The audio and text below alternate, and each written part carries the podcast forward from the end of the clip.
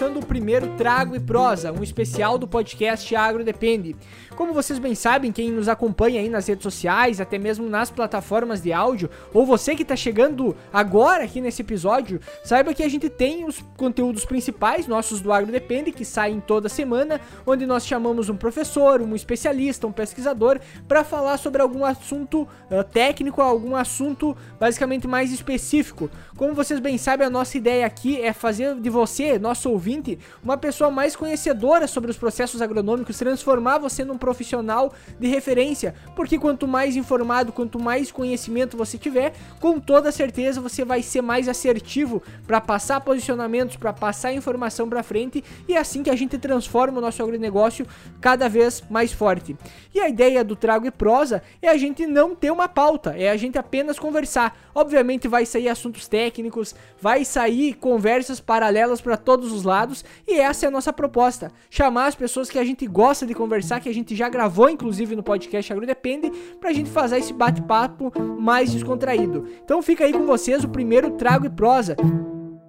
Vocês estão gravando aí já? Não? Tá gravando? Tá ah, gravando? eu botei pra gravar, não sei que horas vão começar ou não. Depois. Ué, já começou, já tá gravando. O meu já tá gravando aqui.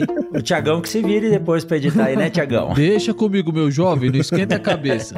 Ó, é, é rapidinho essa história da anomalia da soja. Eu não sei como foi aí. Aí vocês tiveram problema com seca lascado, né? É, que o problema foi seca. Aqui tá colhendo 10 por hectare em algumas regiões, pra te ter uma ideia, numa, numas áreas. 15. Ah, nem fale. Eu falei que ali no Mato Grosso do Sul me deu depressão o dia que eu fui lá. Mas eu tava. Era 23 de dezembro. Eu tava trabalhando em Rondonópolis até sexta-feira à noite. E aí no sábado eu voltei pra Sinop. E passei ali pela serra, ali em Cuiabá, né? E de repente, quando pegou sinal, começou a chegar um monte de mensagem no Instagram. Pá, pá, pá, Eu parei o carro para abastecer, fui olhar as mensagens, tinham cinco, seis mensagens de produtores diferentes falando e mandando foto do mesmo assunto. Professor, tá vendo isso aí? Olha só, vagem abrindo no bacheiro, vagem germinando. Falei, caramba, né? É, já tinha visto, mas não tanto. Aí eu olhei assim uma lavoura na beira da estrada, assim, entre Nova Mutum e Lucas do Rio Verde, desci o carro no carreador, mas sem brincadeira, eu não andei 20 metros. Tava saindo um menino e uma menina de uma empresa de hormônios vegetais,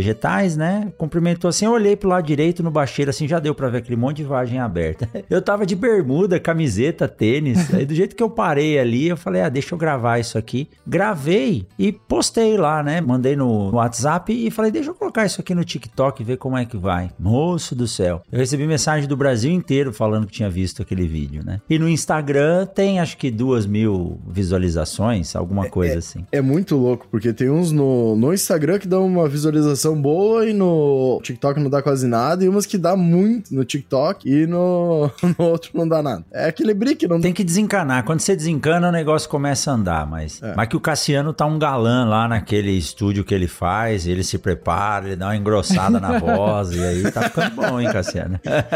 tu tinha que ver a preparação. Botei uma camisa de cueca, chinelo, botei o highlight ali na parede branca aqui do escritório e, e falei. Tá certo. Aí que tá o brinque. É mais parecer do que ser, né? Mas o legal é que a turma gosta, sabe? Sim. E viajando bastante, chega alguns momentos que a gente não consegue colocar material toda hora. E aí o pessoal fala, pô, você não postou nada, não tá mais falando disso, não tá mais falando daquilo. Sim, o pessoal pede. Né? Mas né? quem sai ganhando é a gente, né? Porque aí você acaba tendo que pensar para fazer as coisas, tem que ler um negocinho ou outro ali, tem que ver se a notícia é verdadeira ou não. Então a gente acaba aprendendo. Mas acaba é... sendo que nem o podcast, né? A gente se obriga sempre a estar tá estudando. Isso é uma coisa que hoje um, um cara me falou: Bah, tu se obriga sempre a estar tá estudando. Eu chego em casa e vou olhar a TV. É. A gente se obriga sempre a estar tá na rotina, no 12, pra, pra saber. Tem que ler, tem que entender, tem que olhar vídeo, tem que fazer tudo, né? E daí tu sempre tá inteirado dos assuntos. Mas olhar TV a gente olha igual, né? No pouco tempo que sobra, olha igual. Olha. Pô, você tá, não tá fazendo nada, Eduardo. Eu não consigo ver televisão, rapaz. Eu outro dia precisei parar pra tentar ler alguma coisa e ver como é que tá, né? Às vezes o Netflix, alguma coisa, um filme. Mas o Eduardo tá tranquilo. Ele trabalha, tem dois filhos e um podcast só. Tem. tem... É, tá, tá de boa. Tem tempo para fazer aí. Não, agora, agora tempo sobrando. É que agora, agora, depois de dois filhos, eu convenci a mulher agora a gente começar a assistir Game of Thrones, né? Então, pra dar uma, dar uma focada na televisão agora. É. Vai, daqui a pouco vem o terceiro, né? Tá não, agora, agora já deu. Já deu. O né? orçamento né? de podcaster e agrônomo não, não cobra o terceiro. Não cobre, pá. Não, é que, é que podcaster ganha demais, né? Pelo amor de Deus, oh, cara. Estamos é... aí três anos trabalhando e já ganhamos milhões. Né? E sem querer ser malvado, tem uns que ganham e conseguem ficar pobre de um dia pro outro fazendo podcast, né? Só não pensar no que fala, né? Ah, isso é verdade. É, não, isso é verdade. Não é por aí, né? Porque a gente tá com o microfone na frente, você pode falar o que. Na verdade, é assim, né? Aquela história penso, logo existo né, daquele, aquela famosa frase, é, ela é verdade. Então, para tudo que você vai fazer, você tem que pensar um pouquinho antes, né? Não dá para abrir a boca e falar de qualquer jeito. Mas é bom, é bom. Agora o negócio, o negócio do podcast é assim, quem ouve também tem uma vantagem. Eu gravei com uma jornalista, a Cirlei Benetti, fica até dica para vocês baterem um papo com ela. E eu tava falando do Rogério Matsuda. Não sei se vocês conhecem ele. Não, não, não. Ele ouve os podcasts do agro aí todo dia. Ele é um pecuarista, ele é agrônomo agrônomo, formou em agronomia em São Paulo. Como é que é o nome? Rogério Matsuda. Ele reposta lá no, nos stories os podcasts de vocês de vez Não, em quando. Deixa eu dar uma olhada. Ah, sim. sim. E eu tava comentando com ela, né? Eu falei, pô, o Rogério, ele tem uma playlist de podcasts do agro tão grande e ele trabalha escutando podcast. Então, o cara que não ouve o pecuarista, ou seja, qualquer outra área, que não ouve o, o podcast enquanto tá trabalhando, ele vai esperar chegar um técnico, um assistente, um vendedor na fazenda dele para levar a informação. Agora, o cara que tá ouvindo o podcast, assim como nós que gravamos, a gente tá ligado 24 horas por dia no que é novo e mudança, né? Tu sabe que eu tô, ultimamente eu me sinto mal, porque assim, ó, eu me sinto mal na, na abordagem que eu tô tendo para algumas coisas, no sentido de, por exemplo, eu trabalho com vendas diretamente, né? Sou representante comercial, eu faço palestra, eu faço dia de campo, e aí quando tu vai passar uma informação pro pessoal, eu às vezes, por exemplo, assim, para mim não me dá, uh, me dá uma um incômodo eu falar assim, ó, ah, semana passada eu estive falando com a, a Maria Ângela Hungria, por exemplo, sobre tal assunto. Eu fico pensando assim, mas como assim eu tô falando uma coisa dessas, entendeu? Quem tá da outra ponta vai pensar assim, mas o que que esse piá tava falando? Provavelmente viu uma palestra ou algo assim do tipo, porque é difícil tu conseguir... Não, você tava entrevistando ela. É, isso aí. Então ela é, parou é uma... para conversar com você, né? É Exato. Diferente. Exato. E aí, e aí agora quando vou fazer algum dia de campo ou coisa, às vezes eu uso os exemplos das coisas que que eu ouço no podcast. Por exemplo, assim, esses tempos a Maria Angela Hungria, ela falou para nós lá sobre a dinâmica lá da, dos inoculantes, das bactérias e tal, do porquê às vezes tu bota inoculante e não dá resultado. E aí eu uso o nome dela também como referência na hora que eu tô falando com o pessoal, né? E aí tu fica naquela, será que isso é uma coisa que eu poderia estar tá falando ou não? Porque parece meio, eu não sei dizer, mas por exemplo, assim, talvez não passe muita credibilidade eu pegar e falar o nome de uma pessoa que eu tava conversando com ela, sendo que não é uma coisa rotineira de todo mundo tá passando por isso. Daí, daí se tu vai parar pra explicar pro pessoal, não, mas porque eu tenho um podcast, daí tu enrolou mais ainda o negócio, né? Até tu explicar o que, que é um podcast. Daí. Não, é aí que você. Aí tá o um embasamento. Cara, se o cara duvidar do que você falou, é fácil. Você fala assim, ó, digita aí no é. Google. Episódio tal. Entra lá, X minutos do episódio tal. E ouve. O que ela falou tá gravado lá, tá uhum. tá eternizado. Vai passar 20 anos, vão estar tá ouvindo a gente falando aqui. Cê, né? e, e entra um troço que agora eu e o Eduardo começamos a fazer, que é colocar a cara, né? A gente nunca botava a cara, tipo, tinha os Reels e coisa, apareciam nós pequenininho, nós, não nós criando um conteúdo nosso, falando sozinhos, né? E uma coisa que a gente começou a fazer agora. E até um cara botou na postagem que a gente começou a botar nós nas fotos, a finalmente dando uma cara pra voz, né? Então tu vê que é um negócio que o pessoal quer. É, conhecendo saber. quem era, né? é, e eu agora acabo andando um pouco mais no estado, né? Por causa do, da função que tô desempenhando. E até aconteceu a gente lá na Universidade de Santa Maria, conversando com o pessoal e tal, e deles comentar sobre o podcast. E daí o Largão, brincadeira, tipo, ah, o rosto deles é bonito pra caralho, né? E daí daí. do, do AgroDepender, no caso. Daí eles ficaram olhando assim, mas o que, que esse logo tá falando? E tem uma voz muito seduzente também, eu falei, empolgando. E deles ficaram, deu, eu sou o host, por isso tô falando brincadeira. Ele, tá, mas não é um cara de 3 de maio? Não, são é. coisas estranhas. Eu falei, sim, mas sou eu. Tá, mas tu mora em Teutônia. Sim, mas eu me mudei pra cá. E eles ficaram tipo um minuto bugado assim, sem entender ainda, e parece que não acreditaram. Ou seja, os caras conheciam você, né? Ah, ó, eu vou te dizer um negócio, ó. Isso aqui, ó. Isso aqui é um negócio vocês têm que fazer. Uhum. Sexta-feira passada eu tava voltando lá do Mato Grosso do Sul e aí esses hubs da Azul são em Campinas. Meu voo chegou uma hora da tarde em Campinas e eu tinha que esperar até meia-noite para vir para Sinop. Aí tem um hotel lá dentro, eu fiquei um tempo lá no hotel, mas é um cubículo assim, fica apertado aí. Resolvi sair. Olhei no meu cartão de embarque, era o número 15 o portão. Falei, caramba, tem que andar esse corredor inteiro, né? Nesse corredor que eu andei, eu conversei com cinco pessoas, sem querer. Primeiro, tinha um pessoal de uma empresa que chama Valagro, uhum. sentados. Eu passei, aí o cara gritou: Olha lá, ó, o professor Rogério do Mundo Agro Podcast. Aí, ó, aí eu olhei assim, fiquei até sem graça, né? Vem cá, professor, vem cá. Aí chegou na mesa, tinha um ex-aluno meu, o Ezequiel. Aí Andei um pouquinho mais, um ex-aluno num portão. Andei no outro, tinha o pai e um ex-aluno já, que já tá casado, tudo. Vocês estavam voltando de pescaria, de onde estavam voltando. E por fim, lá no último portão, na hora que eu cheguei para embarcar, meu orientado voltando da Bahia e por coincidência sentou do meu lado dentro do avião. Aí você olha assim, né? Eu tenho essa questão de tá ficando velho. Minha esposa falou, viu? Ah, você postou uma foto daquela brincadeira que envelhece você. Agora dá uma olhada nela e olha como você tá hoje tá igualzinho, cara. E faz dois anos que você postou a foto, né? Falando que estaria com 50 anos. Então, pô, eu falei, tô ficando velho, porque meus alunos já estão rodando o Brasil aí, né? Os caras, um monte de empresa trabalhando, onde você vai, você encontra. E o podcast, você não faz ideia de quantas pessoas te conhecem, né? Mas os caras te conhecem, então você passou ali, eles vão te ver. E é importante mostrar a cara, ver quem é, né?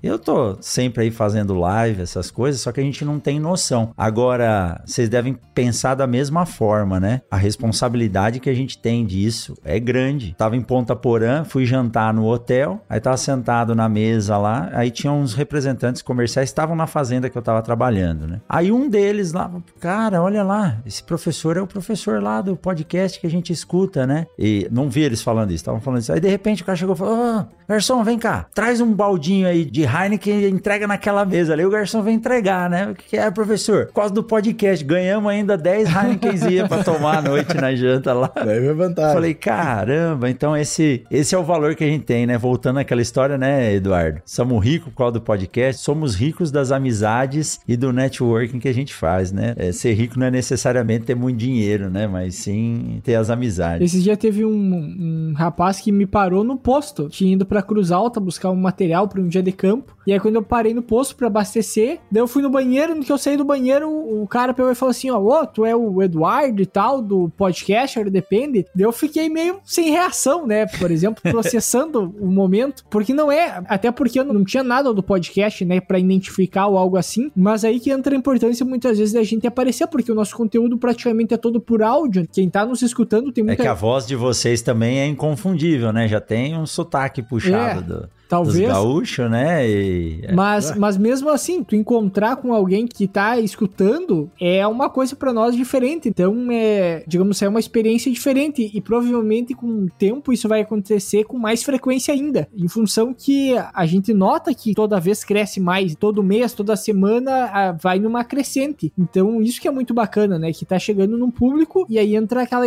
a ideia do propósito que a gente fez tudo isso, né? Propósito da gente ter feito podcast. É isso aí. Que nem nós tava fazendo esses dias o Media Kit nosso, e aí a gente era para botar, tipo, uma frase lá de alguma coisa que, das razões da gente fazer o podcast. E para mim, um dos motivos era de tentar passar mais informação, porque eu sou vendedor, e quando eu vou pro campo passar informação sobre o que eu tô vendendo, é, digamos assim, talvez seja uma falha como vendedor em si, né, mas é triste tu ver, às vezes, a pessoa tomar uma decisão errada, não necessariamente é ter o produto, mas alguém posicionar alguma coisa errada pro produtor, ou ele tomar uma decisão equivocada por falta de conhecimento. Então. Falta de informação. É. E às vezes tu não consegue elevar, digamos assim, o nível da discussão com mais informação, porque falta aquela informação básica. Então, quanto mais a gente passar muitas vezes uma base, uma informação para o pessoal, consequentemente isso vai elevar o nível da discussão e vai melhorar o processo no campo também. Uma coisa vai refletindo a outra, né? Aproveitar aqui enquanto o Cassiano toma um trago aí, eu já tomei um aqui. Você que tá ouvindo a gente agora, não, você nem entendeu o que tá acontecendo, né? Começou perguntando se tava gravando, de repente, qual é a pauta, qual é a pauta,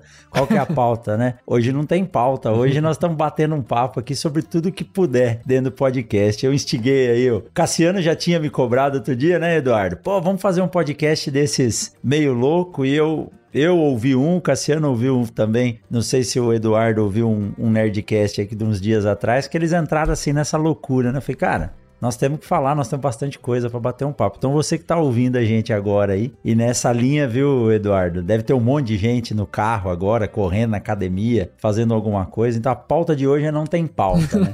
hoje é um crossover aqui de amigos que viraram amigos por causa do podcast. Né? Eu ouvi o podcast de vocês antes de começar o Mundo Agro. E fica com a gente aí, porque tem muita informação bacana, mesmo sem a gente saber o que a gente vai falar daqui para frente. Aí que é legal, aí que fica a surpresa, né? Não, o legal é que muitas vezes a gente conversa com o pessoal, digamos assim, grava um episódio, fala sobre um assunto técnico, e que nem a gente fala, não sei se o pessoal que nos escuta gosta tanto quanto o pessoal que participa. A gente. Não, é verdade. E o pessoal que participa também também, né? Porque muitas é. vezes a gente cria uma. É tanto tempo ali conversando que nem a gente falou, nem tudo muitas vezes vai pro ar. Tem coisa que começa a conversa antes do episódio, mais que é conversado às vezes depois do episódio. Que nem no caso, uh, no nosso caso, né, Rogério? De, pelo fato que os três, digamos assim, fazem podcast, a gente volta e meia troca ideia, conversa sobre como fazer, sobre alguma dificuldade ou como conduzir o negócio todo, porque tem muita coisa nos bastidores que acontece que muitas vezes o pessoal não tem ideia. Então, muitas vezes dá vontade de a gente parar um tempo e, e, ficar conversando à toa, digamos assim, né? E não que isso seja uma conversa à toa, para nós ela tem sentido, ela é legal. E muitas vezes sempre conversar sobre uma pauta, sobre um assunto específico, nos tira a liberdade de a gente poder falar sobre qualquer coisa. E a gente sabe que tanto é todo isso, mundo sabe é sobre várias coisas, entendeu? Todo mundo consegue discutir sobre várias coisas. Então, a, a gente ter a oportunidade de fazer essa prosa mais ampla é bacana também. Então, nós temos também essa ideia de convidar e, e falar com mais pessoas pessoas também que já passaram pelo podcast, que não necessariamente vai lá para falar sobre aquele assunto que aquela pessoa é especialista, mas falar sobre o que ela quiser falar, entendeu? Por exemplo, é a mesma coisa no teu uhum. caso, tu é,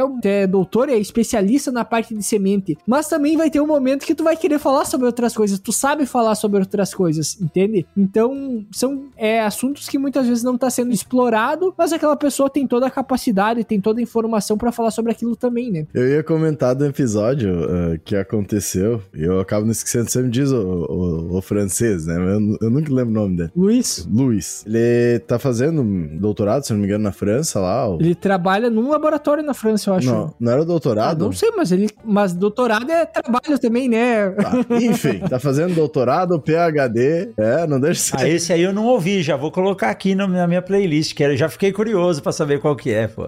E daí a gente conversando com ele, que era um assunto não tão ligado ao, ao agro em si, mas mais a ciência. E trouxemos também pro, pro agro, né? Ele é fora do agro. Só que daí a gente tava conversando com ele. E episódio, assim, por. Não, não teve uma conversa prévia, não era um, um assunto tão junto. Tipo, a gente vai conversar sobre o agro, todo mundo vive, literalmente, o dia a dia, né? O agro. E ele, como era de fora, tem a questão de, de ciência e tal. Não rolou tudo aquilo. Não que foi ruim, mas, tipo, não rolou. Como também, às vezes, o pessoal do agro que às vezes acontece o cara não ser apaixonado por aquilo, fica aquele podcast meio xoxo. Ele né? não é puxado, ele é empurrado, Isso, né? O papo é. acaba sendo é. empurrado pra. Mas daí acabou o podcast e a gente tava tomando cerveja, como de costume, né? E Continuou. Tal. E daí começamos a falar de livro. E fomos, e fomos, e fomos. O podcast deu 40, 50 minutos, uma hora mas E ficamos umas 3 horas conversando sobre livro, entrando nos Sapiens, Armas, Germes e Aço, e foi indo nos outros livros. Ficamos não sei quantas horas conversando. Ele tinha que trabalhar no outro dia, seis da manhã, eu acho. Lá já era uma hora, eu acho, a hora que a gente. Lá, né, na França. Era uma, duas é. horas a hora que a gente parou de conversar. E ele foi tranquilo, foi conversando e não queria parar o papo. Porque é aí que tá, muitas vezes, de ter essa conexão e também falar outra coisa fora do ar. Mas vocês colocaram essa parte no podcast ou não? Não, essa aí a gente não gravou, infelizmente. Ah, essa ali eu... ia ter ficado muito massa. eu parei de queimar a pauta porque eu vou te dizer, às vezes, ou a gente reencontra, né? Sei lá, eu quando vai ao ar esse episódio aqui, mas uhum. eu gravei recentemente com um ex-professor meu, né, de tecnologia de aplicação, Ulisses Antoniassi, e gravei no, com uma jornalista, essa que eu disse agora, Shirley. Eu fiquei quase uma hora antes de começar o podcast conversando com eles. Exato. E aí tem hora que você fala, não, não, não me fala sobre isso, deixa eu perguntar lá no, no, episódio, porque senão nós vamos queimar, ou eu tenho, uhum. ou eu tenho que colocar para gravar aqui, depois o editor tem que inverter a ordem para colocar. Então, o melhor é fazer o que a gente fez hoje, né? Nem perceber percebeu, entrou todo mundo aí, começou a colocar para gravar, tá gravando, tá gravando, não sei, nem vai ter abertura como é, mas tem muita informação. Conversar, Sim. e hoje em dia, eu acho que a minha geração, vocês são de uma geração anterior ainda, mas são mais novos, mas o bate-papo, que é isso que a gente faz no podcast, a molecada hoje não tá acostumada a fazer. Ou fica no computador jogando e gritando um com o outro, ou ficam conversando por mensagem dentro da mesma sala. Sim. Cara, tem hora que tem que largar o celular pro lado, assim, sentar e falar de coisas da vida. Literalmente filosofar. Por isso que tem um meme que rola aí, não sei se vocês já viram, de uma psicóloga dizendo que tem que estudar o homem no boteco, que aquilo é a melhor terapia que existe. E é verdade. verdade. E é verdade. Sabe a mulher que deixa o homem pro boteco, passar duas, três horas lá falando besteira, jogando sinuca de bilhar de cinco bolas e tomando cerveja ruim, né? Depois volta pra casa, tá feliz, é, tá tranquilo, e aí passa o final é, de semana bom. Viu? É, é o que a gente trazia tipo da faculdade. A gente sempre comenta que o agrodepende, querendo não, surgiu muito das prosas que a gente tinha no bar da faculdade, né? Não tão diretamente, quem sabe, que nem a gente sempre comentou. Eu e Eduardo, na faculdade em si, no último ano a gente se aproximou um pouco mais, mas a gente não era muito próximo. Vezes se cruzava cruzava no risca lá. Não, nem se misturava. Era uma turma diferente. É. Cara, mas não, ó, peraí, eu tenho, não, não, eu tenho que interromper vocês. Eu não tive essa oportunidade. A faculdade que eu estudei não tinha bar dentro, era só fora. Agora vocês. Ah, pô. Ah, nós também não era dentro. Só que era do outro lado da rua. Ah, bom, então que do jeito. Você... Ó. É, era pertinho. É, né? Que o Cassiano falou, o bar da faculdade. Eu falei, ah, essa faculdade de agronomia é a boa, né? Tem até bar dentro da faculdade. Brincadeira, Cassiano. E, e, o que o pessoal comentava, nós tínhamos uma gincana que integrava todos os cursos, digamos assim, né? Que era o Joia. O Joia, ainda depois a gente ficou sabendo que antes de nós entrar, ainda depois que tem aqueles negócios das escolas não poder mais em festa, não poder vender bebida alcoólica e coisa, é. que nesse Joia antes tinha até bebida para vender dentro do Joia. E depois quando nós entramos já não tinha uhum. mais, não podia mais vender. já não podia. E aí... Joia, jogos integra integrados jogos da agronomia, isso aí? Não, não, ele era de todos isso. os cursos da faculdade. Ah, mas, é, tá. mas era alguma coisa assim, era jogos de integração. Era, mas era Cara, mas é, eu tipo ia... jogos intersérios. Assim. Eu ia nos Interagros em São Paulo. O era só do é, agro, né? nós falamos do Rogério Matsuda aí, tinha a faculdade que ele estudava, era, a turma era boa, bebia bastante também. Interagro era bom.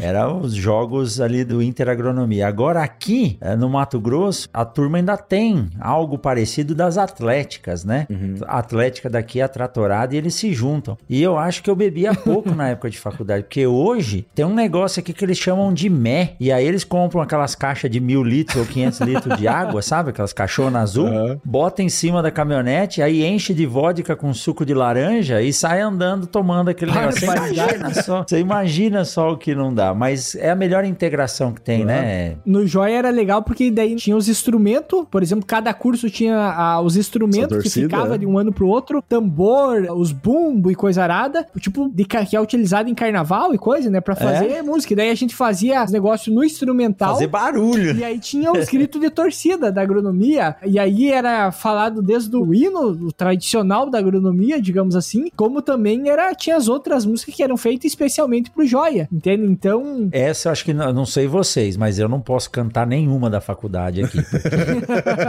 é, provavelmente o editor vai censurar. Pi, pi, pi, né? Vai, vai ser cancelado na hora. Mas. Mais ou menos por aí. Essa semana, então, retomando as aulas presenciais, e o atual coordenador do curso perguntou sobre trote, né? E fique bem claro aqui, eu não estou dizendo que eu sou a favor de trote, mas eu quero dizer como a integração. Hoje é proibido, é lei. Sim. É proibido. Qualquer aluno que estiver fazendo qualquer manifestação voltada a trote, ele, ele tem que ser denunciado. E eu concordo, porque muita gente abusava. Mas quando eu estudei lá no século passado, né, de 98 a 2002, até o dia, acho que é 13 de maio, se eu não me engano, que é o dia da libertação dos escravos, é isso, ah, né? Mas...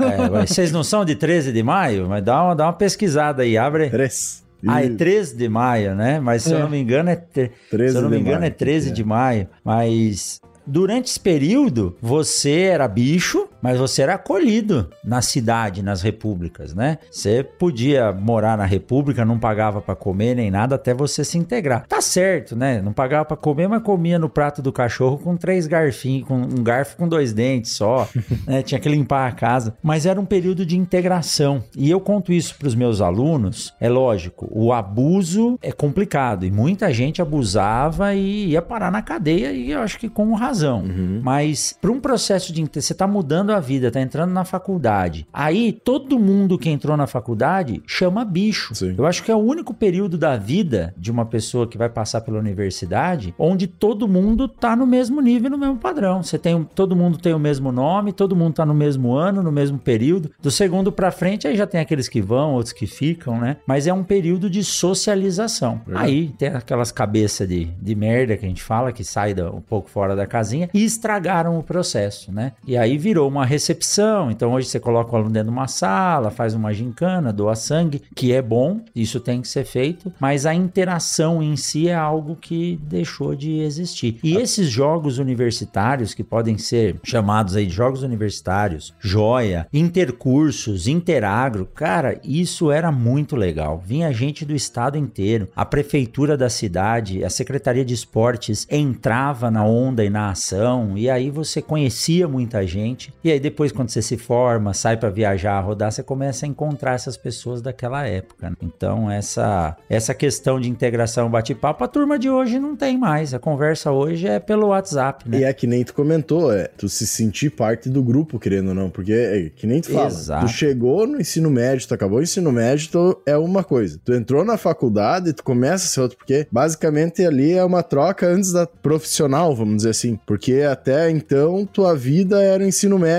fundamental, enfim, aquilo. Tu passa pro, pra faculdade, ninguém se conhece, né? Vamos dizer assim. Tipo, 13 de maio, coisa que ali esse trem já era um pouco diferente porque era uma questão mais regional. Mas tu vai pegar, tipo, o pessoal que vai pra federal, coisa, ninguém se conhece, tá todo mundo no mesmo patamar, que a gente comentou, e todo mundo tá começando realmente a tentar se entender, ou entender a própria vida, né? É. Então, tu participar de um grupo, tu tá junto ali, é algo super importante. E é algo que que nem tu comentou, tá diminuindo. Eu lembro que a gente fazia. E é pra vida toda, né? Vira uma família. Exato. Vira uma família. Eu lembro que a gente começou a fazer. Foi começado a fazer lá na faculdade o Costelagro, Eduardo. Sim, sim. Costelagro, basicamente, é. Pegava, juntava, acho que era 30 pila, né? Pegava de cada um. Comprava costelão, a cerveja mais barata que tinha. Esse era o, o, o que fazia escolher, né? Cerveja mais barata. Requisito.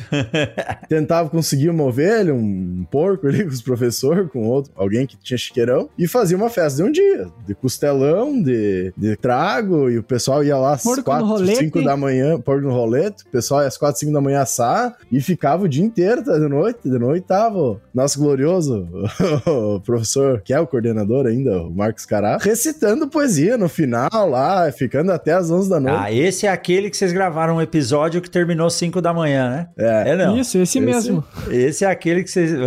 É, isso aí foi bom, hein? Eu queria estar tá lá, viu? E, e, recitando poesia, falando dos tempos áureos, né? Do, quando ele fazia faculdade também e tudo mais. E daí tu vê que tem uma identificação e quando tu passa o período da faculdade, vamos dizer assim, tu sente saudade e vê que todo mundo que saiu da faculdade quer relembrar aquela questão. Porque tu participava de, um, de uma turma, tu tava num local específico onde é que tinha uma identificação de todos, né? Então é algo realmente que tem uma necessidade até para tu se entender como profissional posteriormente. Porque, ah, tu participa do Grêmio Estudantil, alguma coisa, tu já vai ter um potencial mais de liderança ou não. Tudo isso vai ter trazendo algumas referências que depois vai refletir, querendo ou não, quando tu virar um profissional. Pô, e, né? você, e você lembra disso pro resto da vida. Então, o curso de vocês deve ser mais antigo do que aqui de Sinop. Aqui em Sinop, a agronomia começou em 2006. Metade não, de 2006, acho, segundo... Eu acho que ali é mais antigo. Aqui começou 2009, 10... Nós, quando nos formamos, era a sexta turma se formar recente. É, deve ter começado meio junto. A nossa faculdade, ela era, digamos assim, o, o crucificado da vez, digamos assim. Agora tem o EAD e o nosso era uma agronomia noturna, mas assim, ah. era noturna durante. É 2008, 2009. Foi. Era noturna é. durante a semana, só que daí sexta de tarde nós tinha aula, sábado de manhã tinha aula também, às vezes sábado de tarde. Então ela tinha os horários para prática também e assim por diante. Só que ela era crucificada pelo fato que, ah, é impossível tu formar um agrônomo estudando de noite noite. Só que o que que era a maioria Isso do... é realidade hoje Exato. Já. E o que que era a maioria do pessoal? Era o pessoal que tava, que era produtor rural e ia pra faculdade de noite, ou o pessoal que, no nosso era caso, técnico, tipo eu né? e o Cassiano, era técnico agrícola, trabalhava na área e à noite ia pra aula. Então era essa era a rotina. Ah, mas quando nós gravamos com o... Como que era o nome dele, Cassiano? Aquele agrônomo que formou com bah, tanto tempo. Deixa eu que... catar aqui o nome.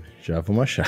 É, o seu Danilo. Seu Danilo. Danilo, isso, isso aí. Seu Danilo. Quando nós gravamos com ele, nós comentamos sobre isso aí, né? E aqui eu tive a honra de contribuir um pouquinho com informação para um curso noturno do La Salle em, em, Lucas do Rio Verde. E algumas pessoas criticaram. Eu falei, não. Falei, a faculdade noturna vai dar oportunidade para o cara que não pode entrar na federal e estudar o dia inteiro. Exato. E é assim. Mas aí, voltando no assunto lá do Costelaço. Costelagro. Costelagro. Costelagro agro. As faculdades geralmente têm essas tradições, né? Uhum. E aqui em Sinop, poxa, eu tô aqui desde, embora é, não diretamente como professor, mas eu tô aqui desde quando começou a primeira turma, que minha esposa era professora já aqui quando começou o curso lá em 2006, segundo uhum. semestre de 2006. E aí depois trabalhei como voluntário, terminei o doutorado, dei aula como voluntário, depois fui professor substituto e depois fui efetivado e eu tava como coordenador da agronomia em 2014 14, se eu não me engano, e ia completar 10 anos de curso. E chegou um aluno meu, o Castanheira, o Gabriel Pinheiro, falou: professor, eu sou da comissão de formatura e nós estamos organizando alguma coisa. Eu falei, Gabriel, vamos tocar uma empreitada junto. Vamos fazer o costelão da agronomia, porque, cara, são 10 anos, era 10 anos da faculdade, 10 anos de todos os cursos estavam ali. Uhum. E a agronomia é uma que tem, junto com a veterinária, tem o maior número de alunos. Aí ele falou: vamos, professor, vamos tocar, mas como é que o senhor vai fazer? Como é que nós vamos levantar dinheiro para essas coisas? Eu falei, não, peraí. Falei, tem 10 anos de curso já aqui, tem um monte de aluno formado. Aí na mesa, assim, eu peguei o celular e comecei a ligar para ex-aluno aqui da 163 que trabalham aqui. Uhum. Viu, Vitor? Custa 170 reais um costelão ali no frigorífico. Nós vamos fazer um costelão. Dá para você patrocinar um? Agora, professor,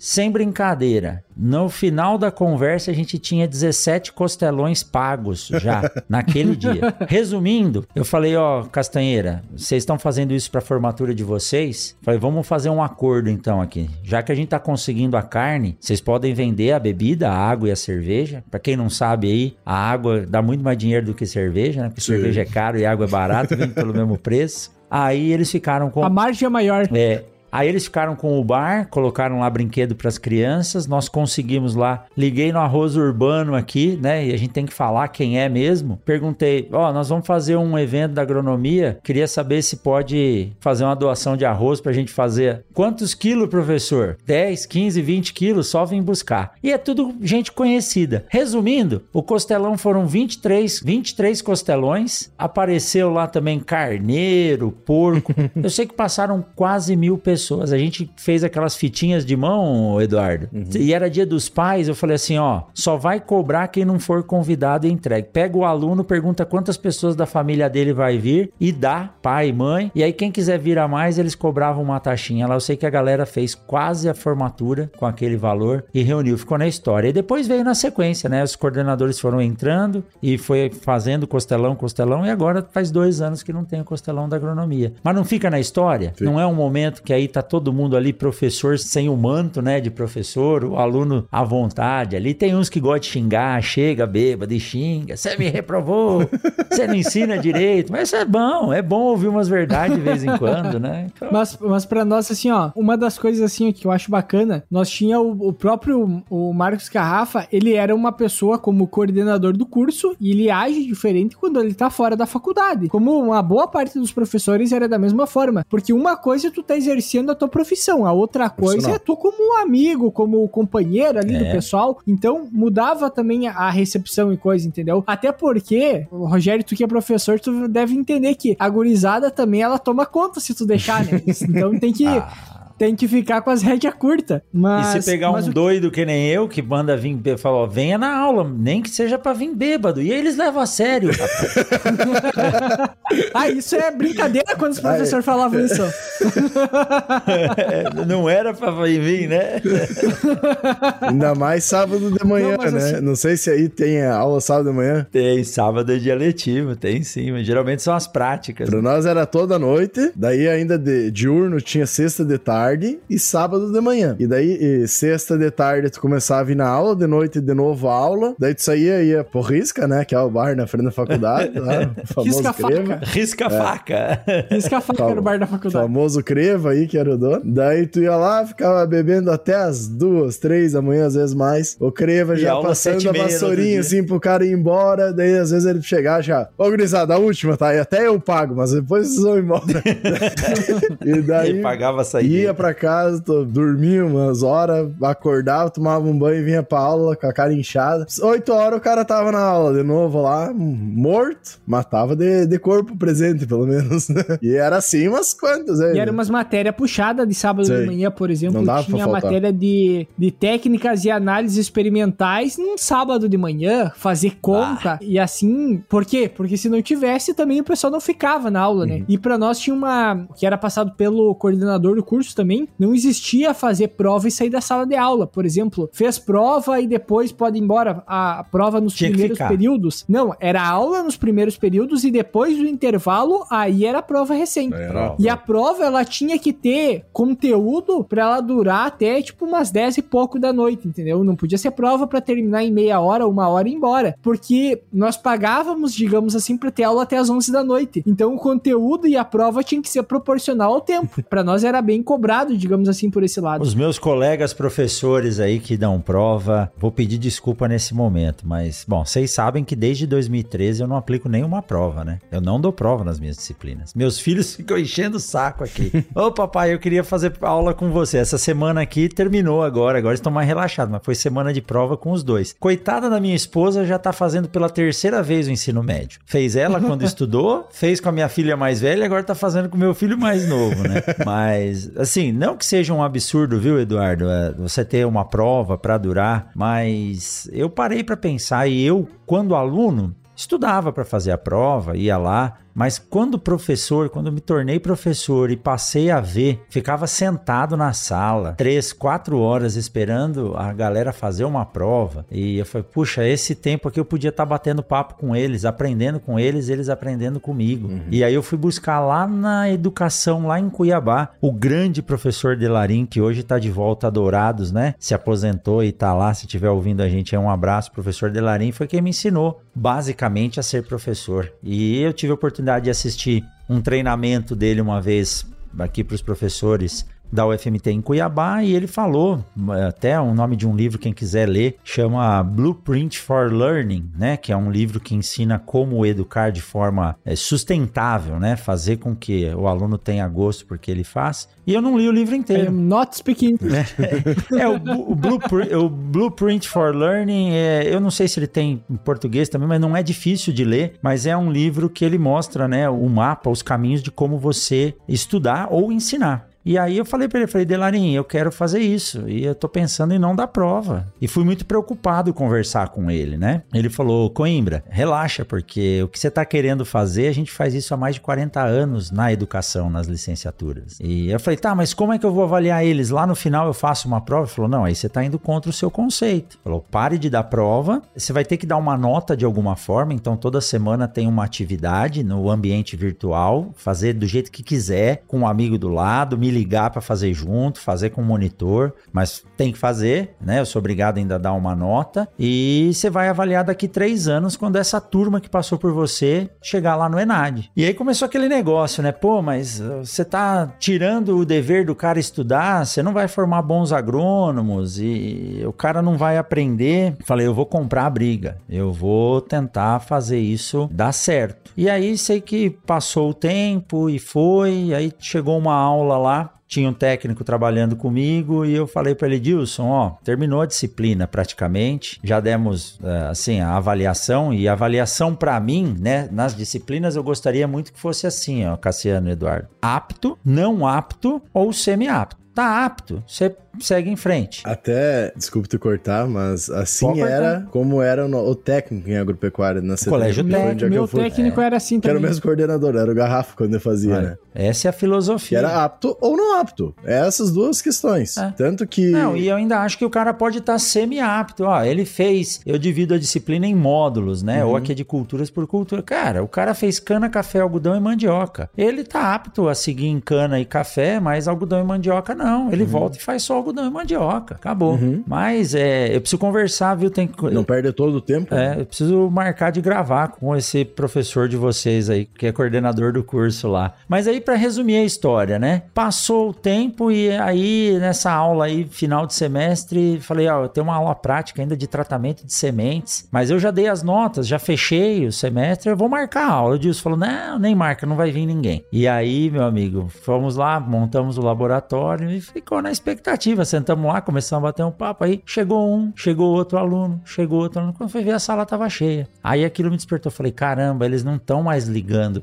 se é nota ou não é nota. O cara quer tá aí, né? E aí passou um tempo, saiu a avaliação do ENAD. E aí era 9 horas da noite, eu tava no quarto, era uma quinta, sexta-feira. Chegou uma mensagem no WhatsApp do Delarim: Ó, oh, Coimbra, dá uma olhada no que eu tô te mandando aí, né? Falei, caramba, o que que é? Tinha saído a avaliação, o resultado individual do ENAD dos cursos. Uhum. E nesse resultado individual vem uma porcentagem apresentada, ó, dos 90 naquela turma lá foi ENAD de 2016, se eu não me engano, 16 para 17, e o resultado saiu já quase lá no final de 2017. Aí tinha porcentagem, ó, tal questão 30% da turma acertou, tal questão 40% da turma acertou. E o nível máximo era quando de 85% para cima acertaram aquela questão questão eram as questões que estavam no nível máximo. E aí ele mostrou. Tinha uma questão sobre, parece que era máquinas e mecanização agrícola, uma sobre doenças de plantas e uma falando sobre vigor e qualidade de sementes de milho. Aí ele falou: fica tranquilo, o trem tá dando certo, né? Não é a prova que tá fazendo a diferença. E dali foi, dali foi desse jeito. Nós tínhamos uma prova que era o SAIS. O SAIS. Saias. Hã? Saias, acho. SAIS, é? é Saias, Saias, acho que era.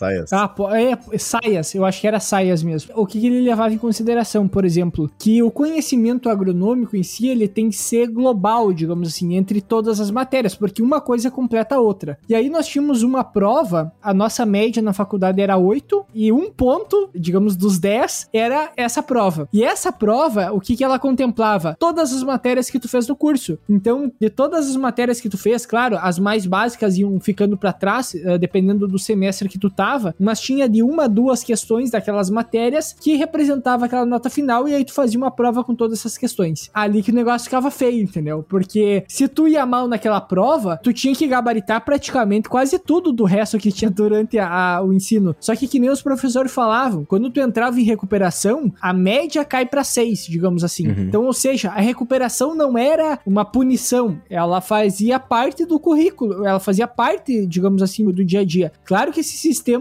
causava uma aflição, digamos assim, para quem tava fazendo a prova e assim por diante. Só que eu concordo contigo aquilo que tu tava comentando antes, da ideia de trocar ideia, de conversar com o pessoal, porque nós tínhamos uma matéria que era exatamente isso, que era com o Fábio Karlek, que até a gente gravou já um episódio com ele, que as aulas dele, ele praticamente sentava lá na aula, sentava na sala e começava a conversar. Aí a gente levava o que a gente tinha no nosso dia a dia de experiência, passava para ele, ele passava informação, passava uma parte da aula também mas era tudo muito conversado como um podcast, por exemplo. Era uma conversa sobre aquele assunto. E aí tinha aquele uma parte da turma que era acostumada com os slides, né, que era passada as lâminas lá com o conteúdo, que se tu fizesse um print, digamos assim, uma cola de tudo que tava nas lâminas, ou tu só estudava as lâminas que tinha na aula, tu ia bem na prova. Uhum. Só que se tu prestasse ou não atenção na aula não fazia diferença. Nesse caso, a aula que era conversada, tu tinha que prestar atenção na aula Sim. e anotar. E interagir.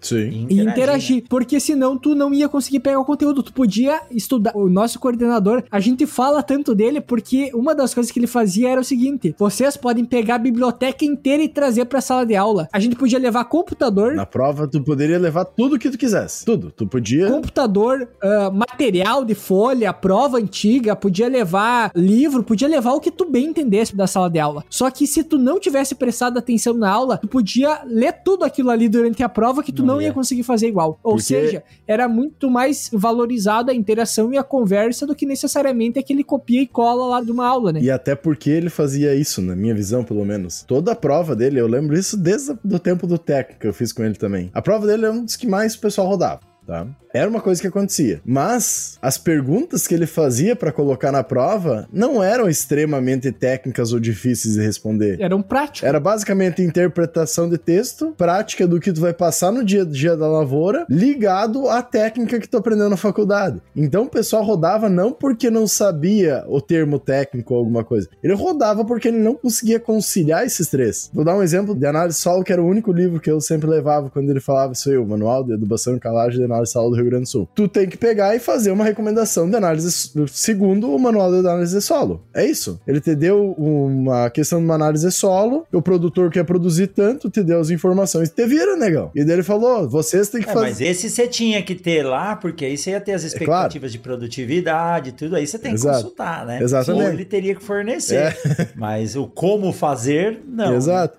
E daí ele sempre cobrava uma coisa, sempre achei interessante. Tu vai estar tá lá na cooperativa, tu vai estar tá lá no balcão, o produtor tá esperando o ônibus para ir embora e tu tem cinco minutos para fazer isso aí. Você vira, negão?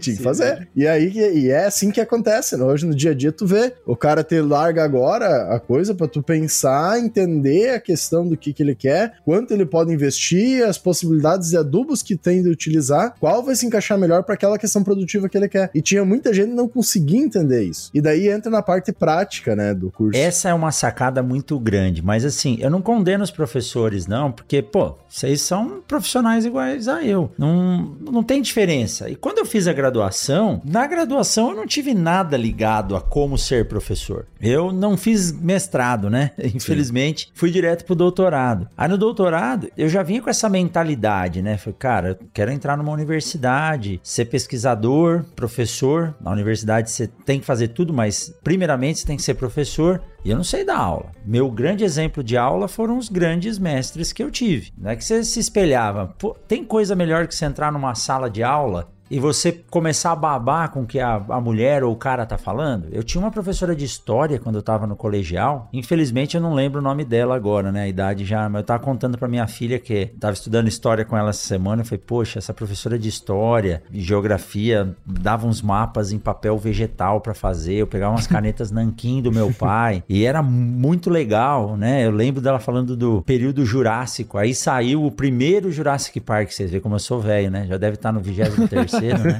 e aí fui pro cursinho puta, aí chegou no cursinho, cara. Aí é outra quebra de visão, assim. Eu comecei no cursinho com os meus amigos, que eram mais velhos. Eu sempre fui amigo, sempre fui meio compridão, então não dá pra andar com a molecada da minha idade, né? E meus amigos estavam no cursinho, eu tava no colegial, eu ia lá assistir aula. E aí você via o professor, o cara entrava na sala, assim, aí ele ia na lousa, ele punha uma vírgula, um ponto, um travessão, um parênteses. O que, que esse cara tá fazendo? Aí ele vinha preenchendo, escrevendo a lousa, dando a aula. Você via que o final da frase terminava terminava no lugar onde ele tinha colocado o ponto. Então ele já tinha a lousa na mente. Falei, puta merda, esses caras. E outra, 45 minutos para dar uma aula, né? Aí o cara chegava lá para falar de hormônios vegetais, em 45 minutos ele descascava aquilo para um público heterogêneo. Falei, cara, tem que ser, tem que ser dessa forma. Não, não tem como você, como você fugir disso. E aí você vê a história e o desenvolvimento. Bom, chegou nesse ponto assim, como que o cara vai trabalhar? Como é que o cara vai fazer? Como é que ele vai interagir? Se você só fizer isso que você falou, hoje em dia tem muito disso, né? Você faz um slide, eu nem slide tive que usar na pandemia, agora que eu tive que gravar a aula. Você para de pensar. Quer coisa mais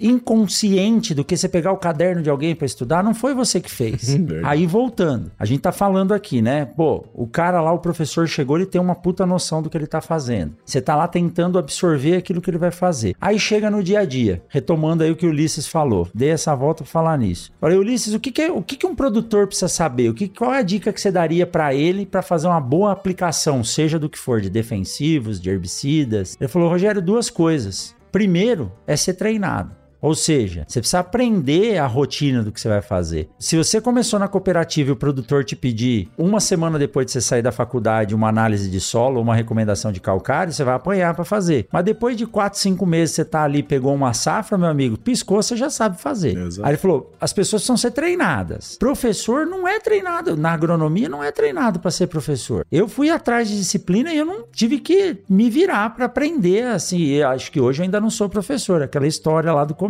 Quando tiver uns 60 anos, dá para dizer que sim. Segundo, você tem que ter a técnica. Então, quando você pega um cara que nem esse coordenador de vocês, aqui tem o professor Márcio Zanuso, que é o professor de fruticultura, olericultura, ele dá aula assim. Ele chega na sala, ele senta e começa a conversar. E a turma adora, porque ele vem trazendo a prática. A experiência vai tornando ele mais prático, mais ágil em fazer isso. E o aluno muitas vezes acaba não entendendo, né? O aluno lá do latim vem aquele que não tem a luz do conhecimento, ele tinha que ter primeiro a luz do conhecimento de como aprender. Então a gente chega lá na faculdade e fala, ah, eu vou copiar. Como é que estuda? Eu tive a coragem de chegar no cursinho, sentar na mesa de um professor e falar, oh, eu não sei estudar, não tá dando certo. Aí o cara gastou meia hora ali comigo, ele falou assim, eu vou te ensinar o que eu faço, mas isso pode não funcionar para você. Mas você tem que aprender, ir atrás e correr atrás do seu método. Mas a grande sacada de tudo isso é o que? A gente não pode trazer para aquele, eu falo, né, o meu cliente é o aluno aquela história, né? Você só dá aula ou você trabalha também? Aí às vezes pode acontecer o contrário, que fala, pô, você está trabalhando muito, precisa dar aula de vez em quando. Então, o meu cliente é um aluno, eu preciso chamar a atenção daquele cara. Sim. Ele precisa eh, interagindo com você. Se a única cobrança dele for uma nota, ele fala, eu vou vir aqui fazer aula para quê? Quando chegar um dia antes da prova, eu junto tudo, estudo e depois tiro a nota e acabou. Quando você tira a nota da parada, aí a conversa muda, né? E é isso que esse coordenador de vocês aí faz, mas ele provavelmente provavelmente tem que ter a necessidade de dar uma prova. Se não precisasse, eu tenho certeza que ele não daria. Provavelmente. Mas é, é, que ele tem. Uh, uma das coisas que é feita também é uma prova, e aí tem uma segunda prova. A segunda prova é para quem não faz o experimento, porque um semestre antes ele entrega um saquinho com a semente e com o protocolo de experimento que tu tem que conduzir. Então tu tem que catar Olha uma aí. área, fazer o experimento, e aí ele vai avaliar o experimento se está bem conduzido ainda. Se tu reprovar no experimento, que é possível, eu inclusive reprovei em um dos experimento que era de culturas de inverno, que era de trigo. O de girassol, que... não sei como tu passou, né?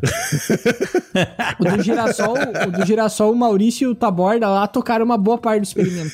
Mas assim, ó, o experimento que nós tínhamos de inverno, olha só o que foi feito. Era, eu não lembro se era, acho que era de densidade de semeadura de trigo, e aí era duas cultivares, se eu não tô enganado. E aí o que, que foi feito? A área que eu consegui para nós fazer o experimento era uma área que o cara me falou assim, ó, Eduardo, vai lá e semeiam aquela área e aí depois eu vou semear em volta. Só que a gente atrasou para ir semear e ele deixou um canto para nós. E o canto que ele deixou pegava sombra. E aí no que foi hum. semeada a área, eu não pude estar junto porque eu tava trabalhando durante o dia e os guri conseguiram ir lá fazer. E aí depois eles falaram, falaram ó oh, Eduardo, foi semeada a área, só que foi semeado numa área que pega um pouco de sombra. Falei, cara, vamos falar pro coordenador porque vai dar problema. Vai dar. Porque a gente falou, ele falou, cara, ó, agora é com vocês, vão arrumar semente e vão arrumar outra área, porque não tem como tu aceitar um experimento que vai pegar pegar sombra, porque vai, digamos assim, vai mascarar todo o resultado. Interferir Exato.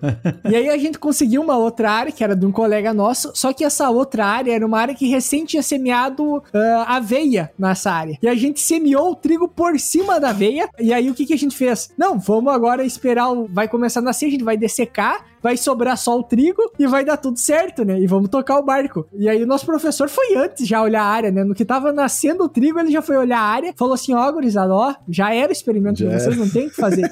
Se ele fosse olhar mais pra frente, ia tocar o barco igual, né? Mas ali não ia ter o que fazer, porque tinha trigo e aveia nascendo tudo junto. E aí a gente foi pra prova. E o que que era a prova? A prova tu tinha que escutar todos os, os experimentos feitos, e aí ele dizia assim, ó, ó, nesse experimento tá errado isso aqui. E aí na hora da prova ele ia cobrar todas aquelas partes de análise, técnicas experimentais, e tu tinha que responder na prova também o que estava sendo feito errado, componentes de rendimento, por que, que chegou naquele resultado. Então te exigia muito mais, tanto escutar a apresentação, quanto também depois fazer o diagnóstico, entendeu? Então era. Ah, e a gente conversando com o Rafa, depois disso até, e antes também, né? Nos Costelagos, que nem foi comentado e outros. Ele basicamente sempre comentava, cara, eu faço isso sempre porque eu me fudi quando eu eu fui trabalhar. Eu cheguei na cooperativa, o cara me disse: Ó, tá aqui, ó, eu quero um, um dia de campo com experimento sobre isso aqui, temos que analisar tal coisa. E eu não sabia fazer porque ninguém me ensinou na faculdade. Então eu faço isso é. porque eu vejo necessidade de você fazer. E outra questão, ele sempre comentava: vocês têm que aprender a pesquisar, vocês têm que saber onde é que buscar as coisas, porque vocês não sabem ler a porra do, do artigo científico. E a maior parte do pessoal que sai do curso de agronomia, que é uma engenharia, mas que tem toda a parte científica, não sabe fazer, vai aprender só no mestrado ou doutorado. E isso é muito importante que vocês saiam sabendo. E isso muitas vezes o pessoal não entendia. Depois que tu sai, começa a realmente precisar procurar, tu ver, né? começa né? a entender. Ele sempre dava o exemplo do, dos médicos, por exemplo, que fazem residência. Eles fazem residência, mas eles não têm esse fundo científico, é prático. E tem essa necessidade de ter essa atualização científica. Ainda mais num, num mundo que nem a gente tá hoje do agronegócio, que a cada dois dias tem um novo estudo, tá mudando. Cinco minutos muda uma tecnologia. E se tu não entender isso aí, o que, que tu vai fazer? Então, eu digo assim, ó, a gente se fudeu pra fazer todos os experimentos e coisa, mas eu fico muito agradecido que tenha isso. Porque eu não saberia procurar hoje se eu não tivesse feito aquilo. Sabe? Não, mas olha a situação que nós estamos vivendo agora. Olha a importância, né? Então, eu digo, assim, eu, eu não estudei durante a graduação, não, no, no bacharelado em agronomia, para ser professor. Você tem que você tem que ter gosto. Dá é. para ser professor sem ter gosto, mas cara, olha a situação que nós estamos vivendo agora, nesse momento. Todo mundo falou aqui, acho que todos os podcasts falaram sobre isso, vocês falaram, aqui no Mundo Agro falou, acho que o Paulo falou, o Papo Agro falou, a Academia do Agro falou. Nós estamos num momento de uma guerra de um homem só, de um maluco, é a guerra de um único cara, fazendo um puta de um estrago no mundo. Sim. Investimento, safra da Ucrânia não vai ter mais nada, da Rússia não tem. E aí, de repente,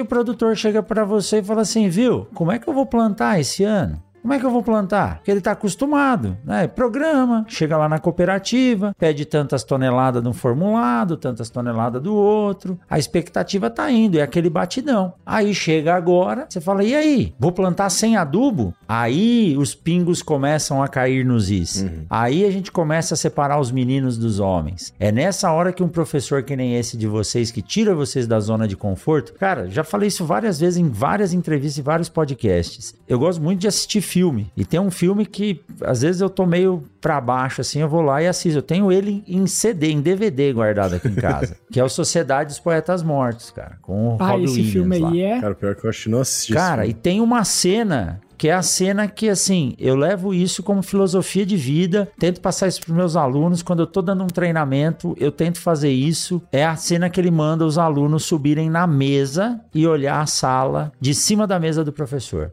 Ah, isso é uma é um traje, né? Entra o diretor lá, ver o que, que tá acontecendo. Não, cara, eu só tô mostrando a sala de aula de um outro ponto de vista. Aí na vida a gente tem que sair um pouco da nossa zona de conforto. Será mesmo que nós vamos acabar com a agricultura porque um maluco lá na Europa lá bloqueou a passagem de navios e não vai chegar mais potássio nem fósforo aqui? Será que a gente não consegue se virar? O governo não se preparou para isso? Não, porra, a gente estudou, tem ciência sendo feita aí. Nós conseguimos fazer um processo processo aí, tem gente que é contra, outra não, mas eu sou a favor da ciência, cara. Dentro de casa mesmo já falaram para mim, ó. Ah, vacina daqui 10 anos para estar tá pronta. Eu falei, não, bicho, vou falar pra você, ó. Daqui um ano vai ter uma vacina para essa bosta desse vírus aí. E não deu outra. não deu 12 meses, tinha vacina lá. Então agora nós estamos nessa daí. Pô, conversei com um menino da Stonex lá, o mercado tava totalmente de ponta cabeça. E a cabeça do produtor tá doida, tá louca. Não sei o que que. Tentamos falar com o Zecão aqui de Lucas um dia dia desse, falando: ah, não vou atender telefone porque eu tô pensando o que eu vou fazer, se eu vou poder plantar o ano que vem ou não. O produtor tá pensando se vai plantar ou não. Sabe para segurança alimentar o que é isso? E aí? Aí você pega e fala: bom, eu fiz agronomia, tem que saber me virar. Eu não vou ter fósforo, eu não vou ter nitrogênio, como é que eu vou fazer? Aí entram as cabeças que pensam. Você ficar naquela só de copiar prancha ou copiar slide, você não vai sair disso, né? Vocês já estão ligados no como plantar aí o, o trigo sem, sem nitrogênio ou plantar o milho sem fósforo? Que, que nós vamos fazer? Dá, dá, né? Tem que dar um jeito. Uma palavra que o Nelson me falou uma vez, o Nelson Horowitz, que tu, tu gravou. Oh,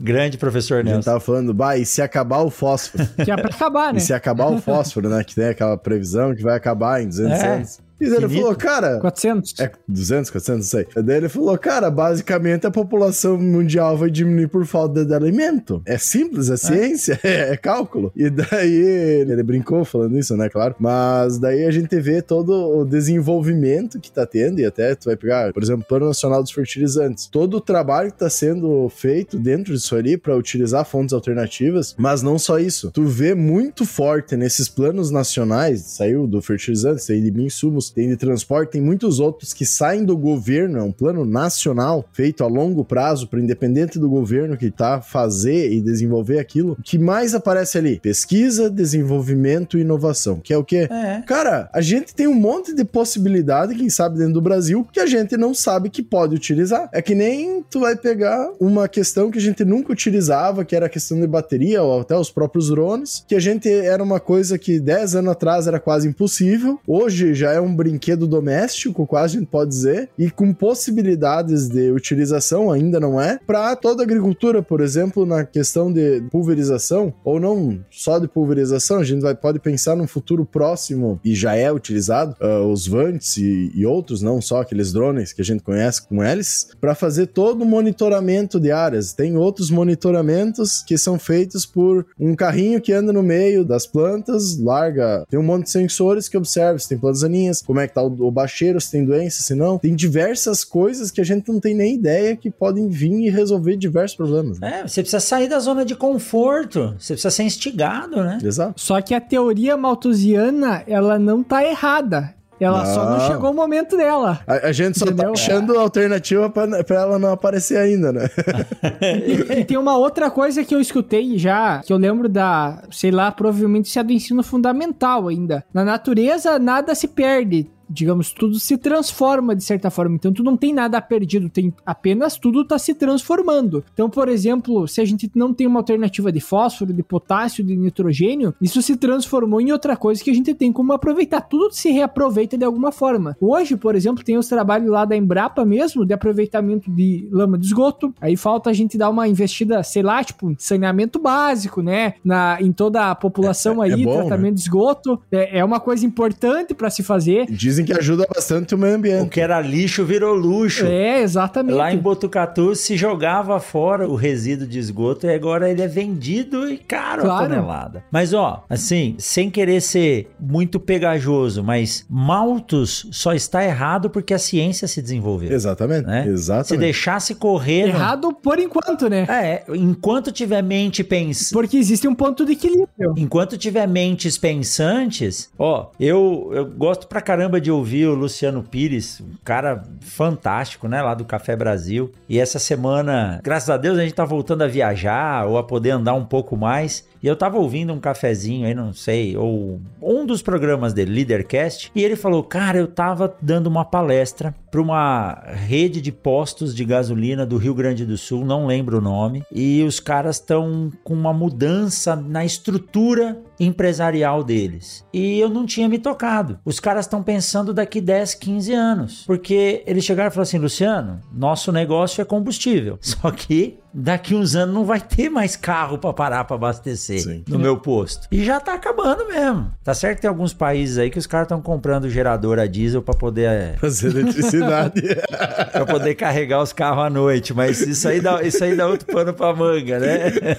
o problema não é ambiental e sim é econômico. Mas aí é. ele falou, os caras estão pensando no futuro. Bom, não vai ter mais carro a gasolina, o meu posto de gasolina vai ter que ter alguma atração para esse cara que vai parar aqui, conectar o carro dele ele na tomada e ficar uma hora aqui dentro. A gasolina é uma média de 12 minutos para encher um tanque de 45 litros. Agora, para você abastecer ou carregar a bateria de um carro, a média já sobe para 35 até 80 minutos. Então tem que dar um jeito desse cara fazer alguma coisa aqui dentro. E economicamente, o que, que o cara precisa fazer? Ele precisa gastar. Então eu, eu professor Rogério, acredito que que esse cara está colocando um coworking ali dentro, está colocando um lugar de alimentação ou está colocando algum alguma coisa que quem parar no posto, o cara vai ter como trabalhar e, e fazer alguma coisa diferente. Você tem que pensar à frente, né? Na real, até imagino qual posto seja, tá? Porque tem um bem característico nessas questões que tu falou aqui, uma rede no Rio Grande do Sul. Que tem muito essa questão de pós-venda, vamos dizer assim, né? A questão de ter um local para comer, para sentar, para tomar uma água, com internet grátis, com um ambiente bom, banheiro sempre limpo, todas essas questões. Né? Hoje uma coisa que falta é isso. Por exemplo, assim, ó, esse dia até eu tava conversando com o Vitor, se formou junto com nós na faculdade, e aí ele esse dia ele tava comentando assim: "Bah, eu tô aqui em 13 de maio, onde é que tem um lugar para mim fazer uma reunião e coisa?". Cara, não sei, não sei te dizer, talvez uma padaria para te parar, porque assim, ó, hoje se tu tá em deslocamento e tu quer parar para fazer uma reunião, o melhor lugar é tu conectar uma tá com a 4G ali, futuramente uma 5G, abrir o computador dentro do carro ou o próprio celular e fazer reunião ali, é. porque não se tem um local para te fazer isso, entendeu? Se não é em casa ou num escritório, vai ser dentro do carro.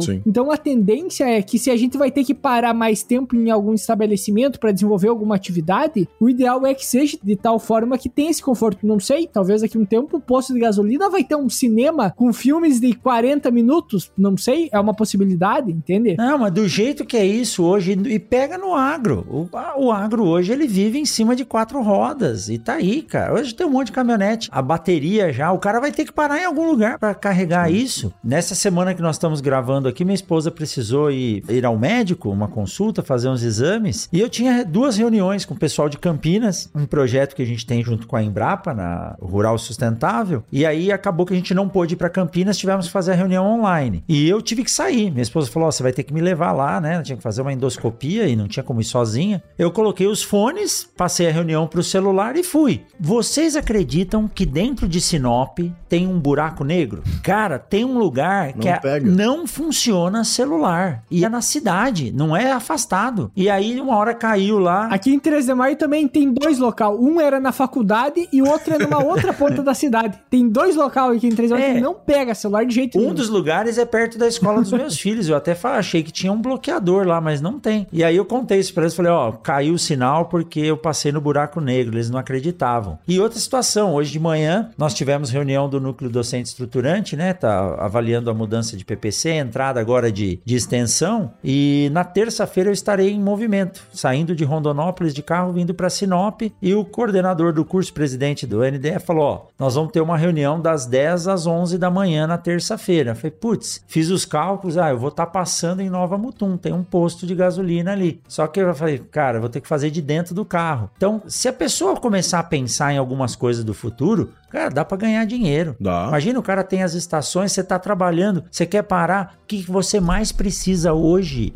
é de. Inter... Cara, o que. Eu... Guerra é, é, complicado, é perigoso? É. Mas eu, eu, morro de medo de ficar sem internet. Sem internet hoje você não faz nada. Hum, verdade. Você não faz nada. Principalmente não pede iFood, né? E nem o.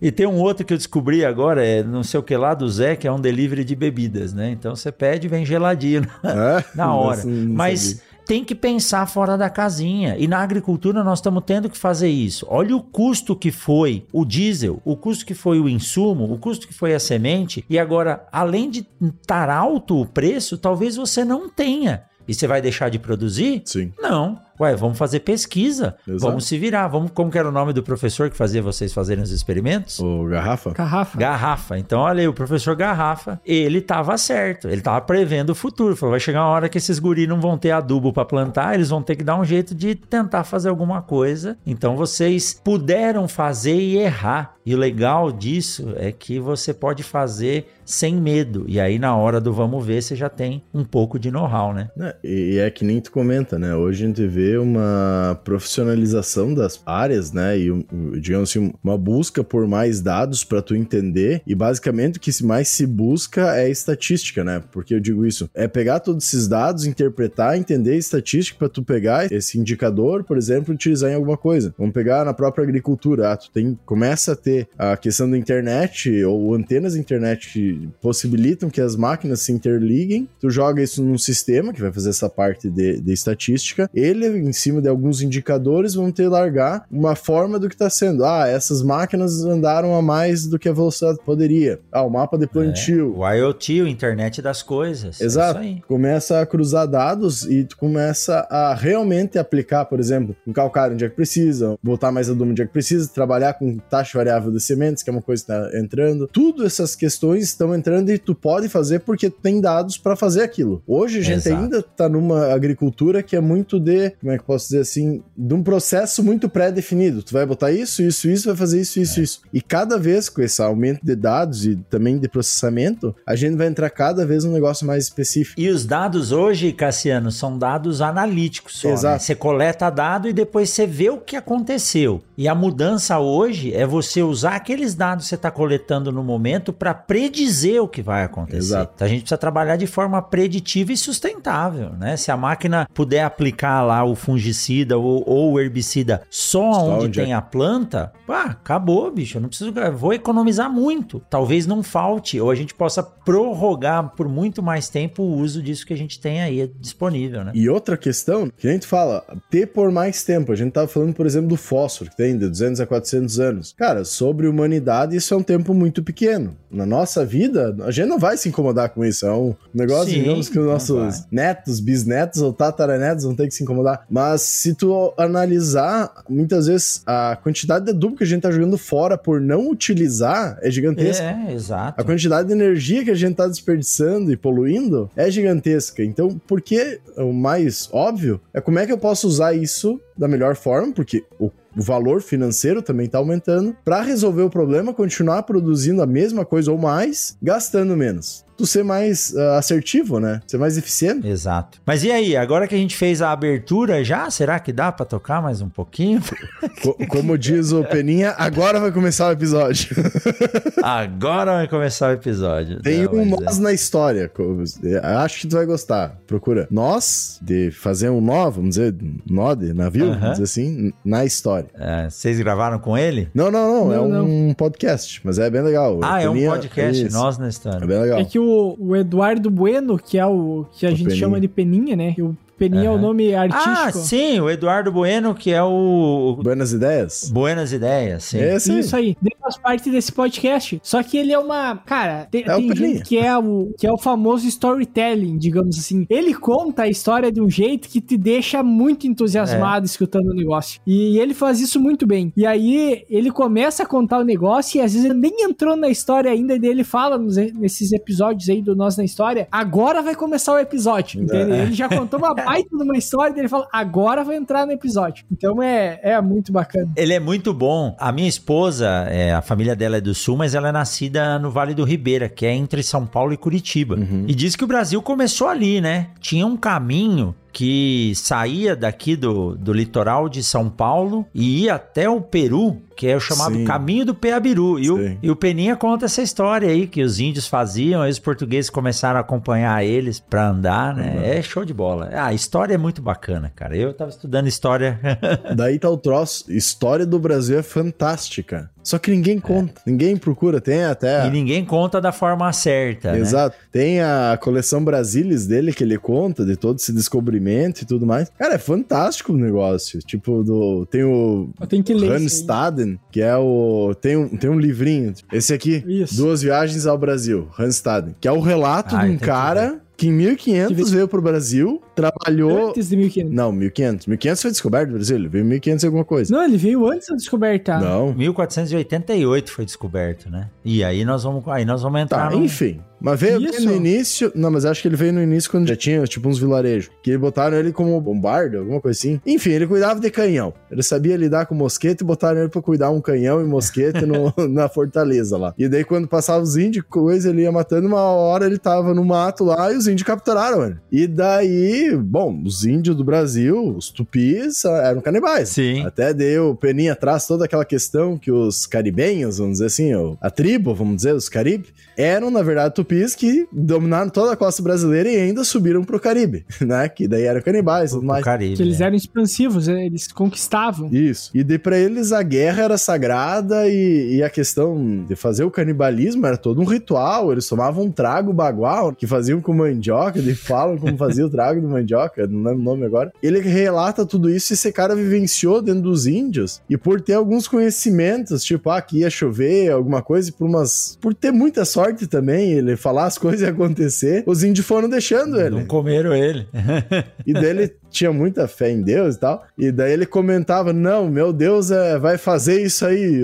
E às vezes acontecia os troços, os índios ligavam e se cagavam de medo dele. E daí, ah, não sei o que. Se vocês quererem me manter preso, o teu chefe vai passar mal. E o cara pegava e quase morria, eu morria por, por, lidar com ele. O livro é muito bom. E dele conta tudo, como é que era feito, os banquetes antropofágicos, as brigas entre as tribos naquela época, como é que era feito os rituais, as épocas que eles saíam e iam pescar. Tinha todas essas coisas muito bem detalhadas, as brigas por território que os índios tinham. Então eles traziam isso de uma forma muito uh, retratando realmente o que aconteceu, que na verdade é uma releitura da obra que foi escrita pelo Hans Staden, que vivenciou isso e voltou pra Europa depois. Então é, é muito foda a história em si do Brasil, né? O Penny, ele tem uma sequência de livro de todas as revoluções, digamos assim, do Brasil, que é desde o café, do ouro, da cana-de-açúcar, até chegar na parte da soja, digamos assim. Não, ele tem uma só e ele queria escrever de todas. Não, ele quer escrever de todas, exatamente. Só que falta o quê? Falta gente para investir o negócio para fazer isso aí. E o que que acontece? Olha a quantidade de riqueza que tem de informação e conhecimento que não é feita. Não é passado. Porque é. falta investimento, falta conteúdo. O mesmo serve para o agronegócio do Brasil, por exemplo, o agronegócio de forma geral. Por exemplo, uma das coisas que eu e o Cassiano a gente fala da parte do podcast, que, por exemplo, o próprio Alisson Paulinelli, ou pegar qualquer pessoa que seja referência no agronegócio que fez parte da história. Por mais que a história do agronegócio no Brasil é muito recente, digamos assim, né? A gente não tem, não existem registros, de certa forma. De nada. Ou é. de nada. Na faculdade a gente não tem, sei lá, a história do agronegócio, como é que iniciou o agronegócio. Olha como seria legal, entendeu? Começar lá desde a, de, de como é que começou a parte de cultivo e coisa que tem lá desde os sapiens. Então falta muita informação ainda se a gente for pensar. Você se colocou agora no seu lugar, Eduardo? Como assim? Cara, vocês entrevistaram Alisson Paulinelli. Vocês estão fazendo parte do registro dessa história. O bacana do podcast é isso. Não, com certeza. A gente tá fazendo isso, né? Você imagina quantas pessoas gostariam de falar algumas coisas, ou retratar, ou escrever, e não tá sendo escrito. Então, cada entrevista que a gente faz por semana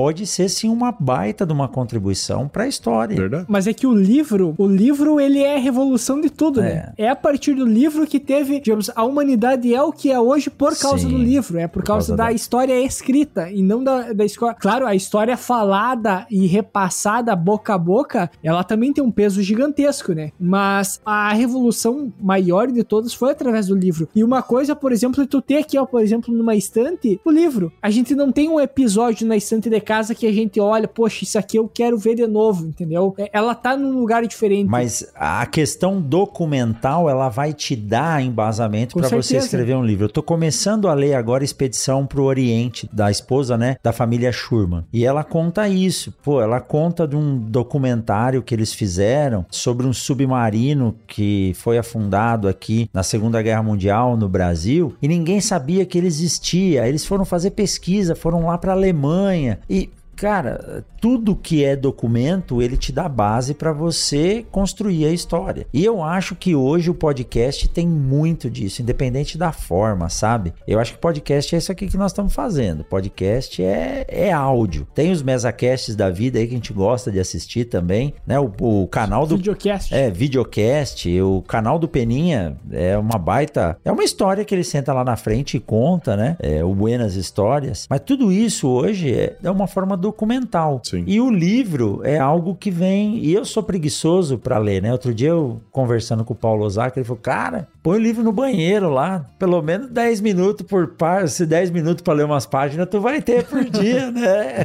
e, e é verdade, e é verdade. Então, eu admiro pra caramba. Eu acho legal como vocês levam isso a sério, de ler. É cultura, é cultura. Cara, tinha na Rua Bassi, lá em São Paulo, onde meus pais moram ainda hoje, onde eu fui criado, tinha um, rapaz chamado Tavares, se algum dos meus amigos aí do Days Camp estiver ouvindo, ele era um cara que chegou uma época da vida, acabava, vendia um espetinho, tomava os tragos dele e ele vivia assim, uma vida um pouco difícil. Só que ele gostava muito de ler. E uma vez ele contou que ele achou acho que apostilas de cursinho num lixo, e ele tinha aquilo guardado na casa dele e ele lia. Cara, você passava a noite sentado ali no boteco do Mané, que é o boteco da esquina da rua lá onde eu me criei, e o que você pegasse para falar com o Tavares, ele sabia, cara. Se fosse falar de geografia, ele sabia, se fosse falar de química, ele sabia. Então, às vezes as pessoas não têm a oportunidade de ter acesso à informação. E, poxa, o Brasil tem uma história riquíssima e documentada, mas infelizmente mal contada. E aí a gente cai naquele ciclo de novo. A gente tava falando de resiliência, de sair da zona de conforto. E aí você fala, pô, não tem investimento em pesquisa. Um aluno de doutorado hoje tem um salário que é a bolsa de R$ 2.100. Aí falou, cara, mas R$ 2.100 é bom pra caramba. Você tem que pensar que esse cara é. Agora, dependendo do lugar, você não paga o aluguel. É, esses dias aí fui atrás de um estudante para me ajudar a produzir os episódios do podcast. E aí eu falei para ele que a bolsa que eu tenho do projeto é de 400 reais. Ele falou, ah, professor, me desculpe, é, não é daqui de São Paulo? Ele falou, professor, me desculpe, mas 400 reais eu não pego nem o ônibus durante o mês aqui em São Paulo. Né? Então, um doutor hoje tem um salário de dois mil reais. Se ele tiver um filho, uma esposa e tiver cuidar dos dois, já era, vai fazer por... 400 reais hoje, dependendo do lugar do Brasil que tu tá, não enche um tanque. Não, não enche um tanque, ó. E aí, assim, sem querer ser é, nostálgico, né? Mas se você pegar, eu tinha uma bolsa de iniciação científica de 350 reais lá em 99. Se pegar o salário mínimo de 99 era 110 reais. Então a bolsa de iniciação científica eram três salários mínimos. Sabe quanto é uma bolsa de iniciação científica hoje? Menos e meio. 350 reais, é o mesmo valor ainda, né?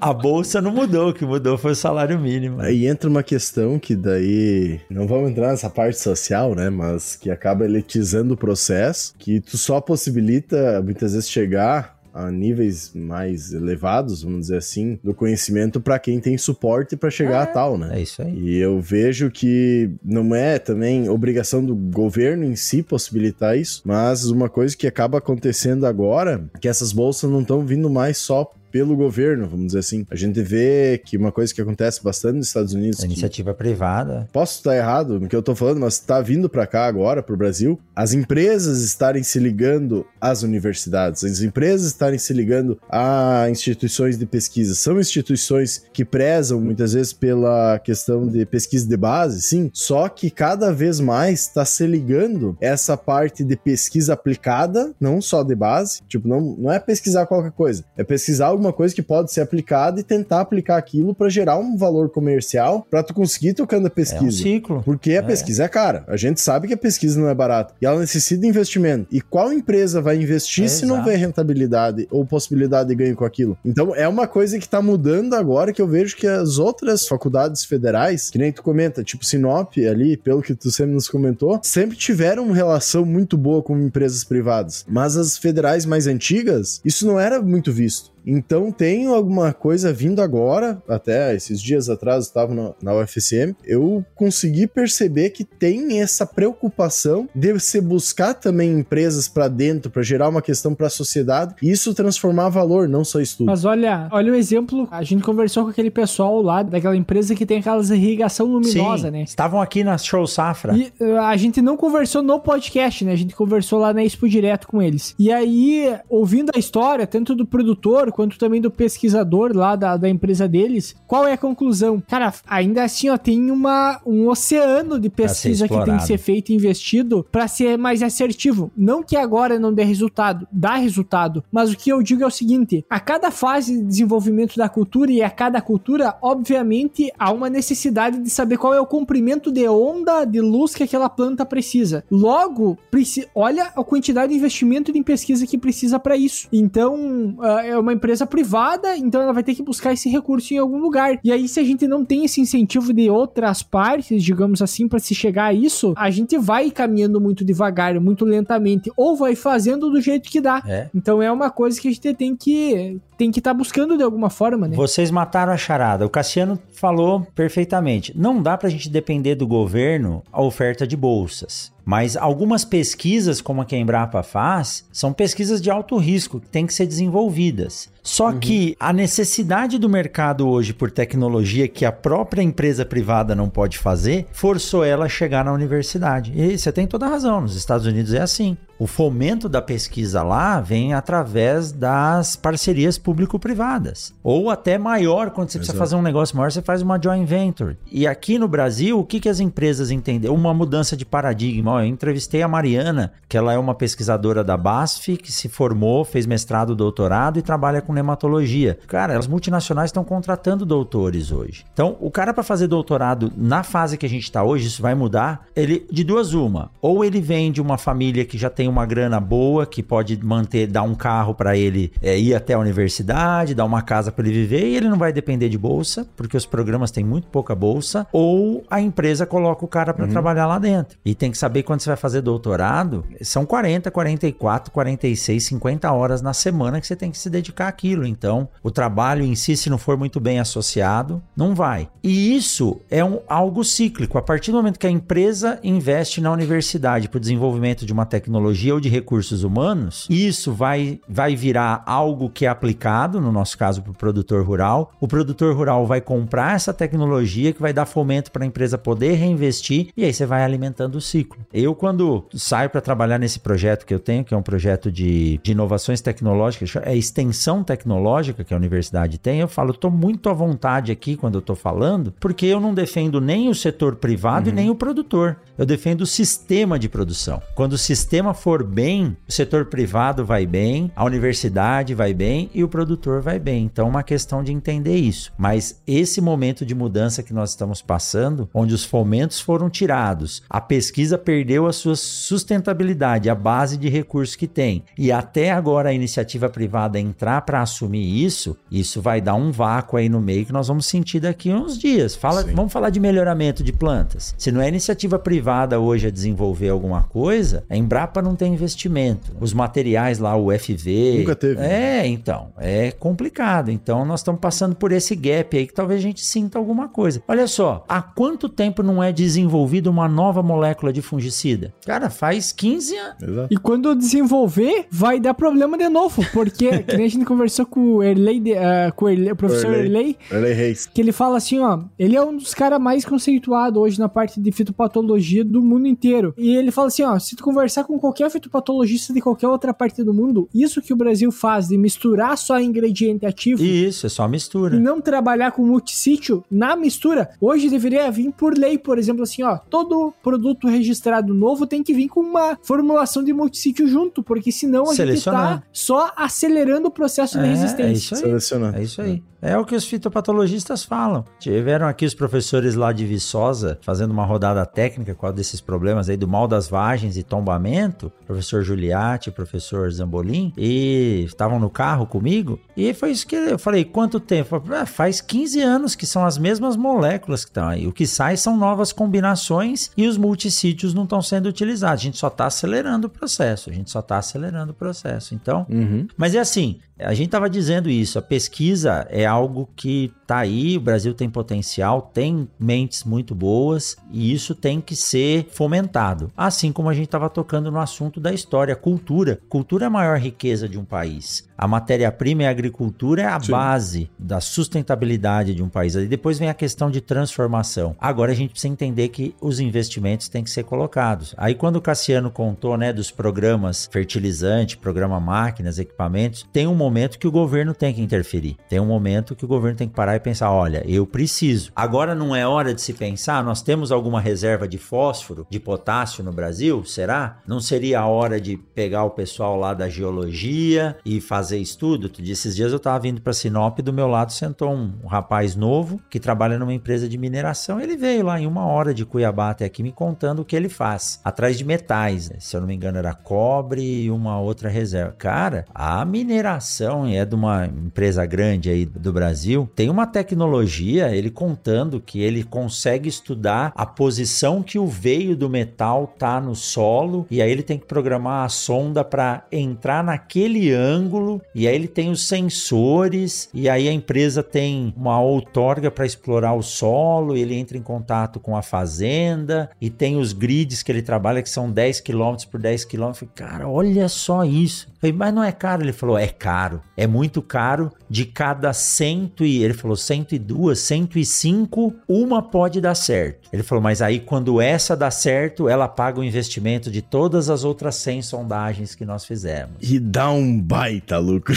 Deve dar, deve dar. Mas então, tem que ter, cara. Se esse cara que tá lá fazendo a sondagem, ele terminou o doutorado, fez pós-doutorado e ele vai pro campo. Tem uma equipe que vem buscar o cara aqui Sim. em Sinop e ele entra pro meio da floresta. Tem que ter alguém para estudar, cara. Tem que ter alguém para estudar. A cadeira da universidade não é algo que é só supérfluo. E eu tô ficando com medo. Porque hoje meus filhos Exato. já falam que não querem fazer faculdade, que eles podem estudar sozinhos, não vão depender disso. Aí eu já começo a ficar preocupado. É que errado eles não estão, né? Uh, só que dentro, cê, quando realmente hoje tu pode Sim. se tornar um profissional, ganhar dinheiro, ter uma vida boa sem se fazer faculdade. Só que quando a gente pensa em processo científico, não existe fora não. da faculdade um processo é. científico, entendeu? Porque tu precisa de protocolo, tu precisa de procedimento científico, porque existe uma, digamos assim, uma regra a ser seguida, um procedimento a ser seguido para ser considerado como científico. Tu pode fazer sem a faculdade? Pode, mas aí tu é o próximo gênio da é. humanidade, né? Se tu conseguir desenvolver isso, tudo isso sem nenhum tipo de apoio. O risco é muito alto. E aí o custo vai ser exagerado, né? Então, olha só, que, olha que bacana como as ideias se ligam, né? Eu falei novamente, eu faço parte dessa estrutura chama núcleo docente estruturante. Todo curso de qualquer ensino no Brasil tem esse núcleo, que é um conjunto de pessoas que pode incluir ou não e deve incluir os próprios alunos, na maioria das vezes sim, inclui, que pensa na evolução do curso. Hoje nós estamos fazendo um exercício de habilidades e competências. Então o Arthur, que é o coordenador hoje do curso, ele colocava aqui no quadro para nós, é, de um lado, quais eram as habilidades e competências que foram elencadas, e do outro, cada uma das disciplinas. E aí a gente queria saber se aquela disciplina entrava naquela habilidade e competência. Então você fala lá, experimentação. Experimentação, fala, pô, mas o cara vai, vai estudar TPOA, tecnologia de produtos de origem animal, mas será que ele precisa saber experimentação? Pô, precisa. Ética e legislação profissional, tá em quase tudo. Consciência de normas e leis ambientais, tá lá na conservação do solo. Será que tá na estatística? Tem. Aí você começa a ver a ligação das coisas, cara, tá tudo interligado. Então você precisa ter alguém que passou por esse treinamento para poder desenvolver alguma coisa. E se você falar em investimento, né, seja lá da SpaceX até uma indústria farmacêutica, todas passam por associações com grandes universidades, onde você junta cabeças pensantes e tem alguns caras que tem que parar para isso, né? O, o Thales que a gente que fez lá,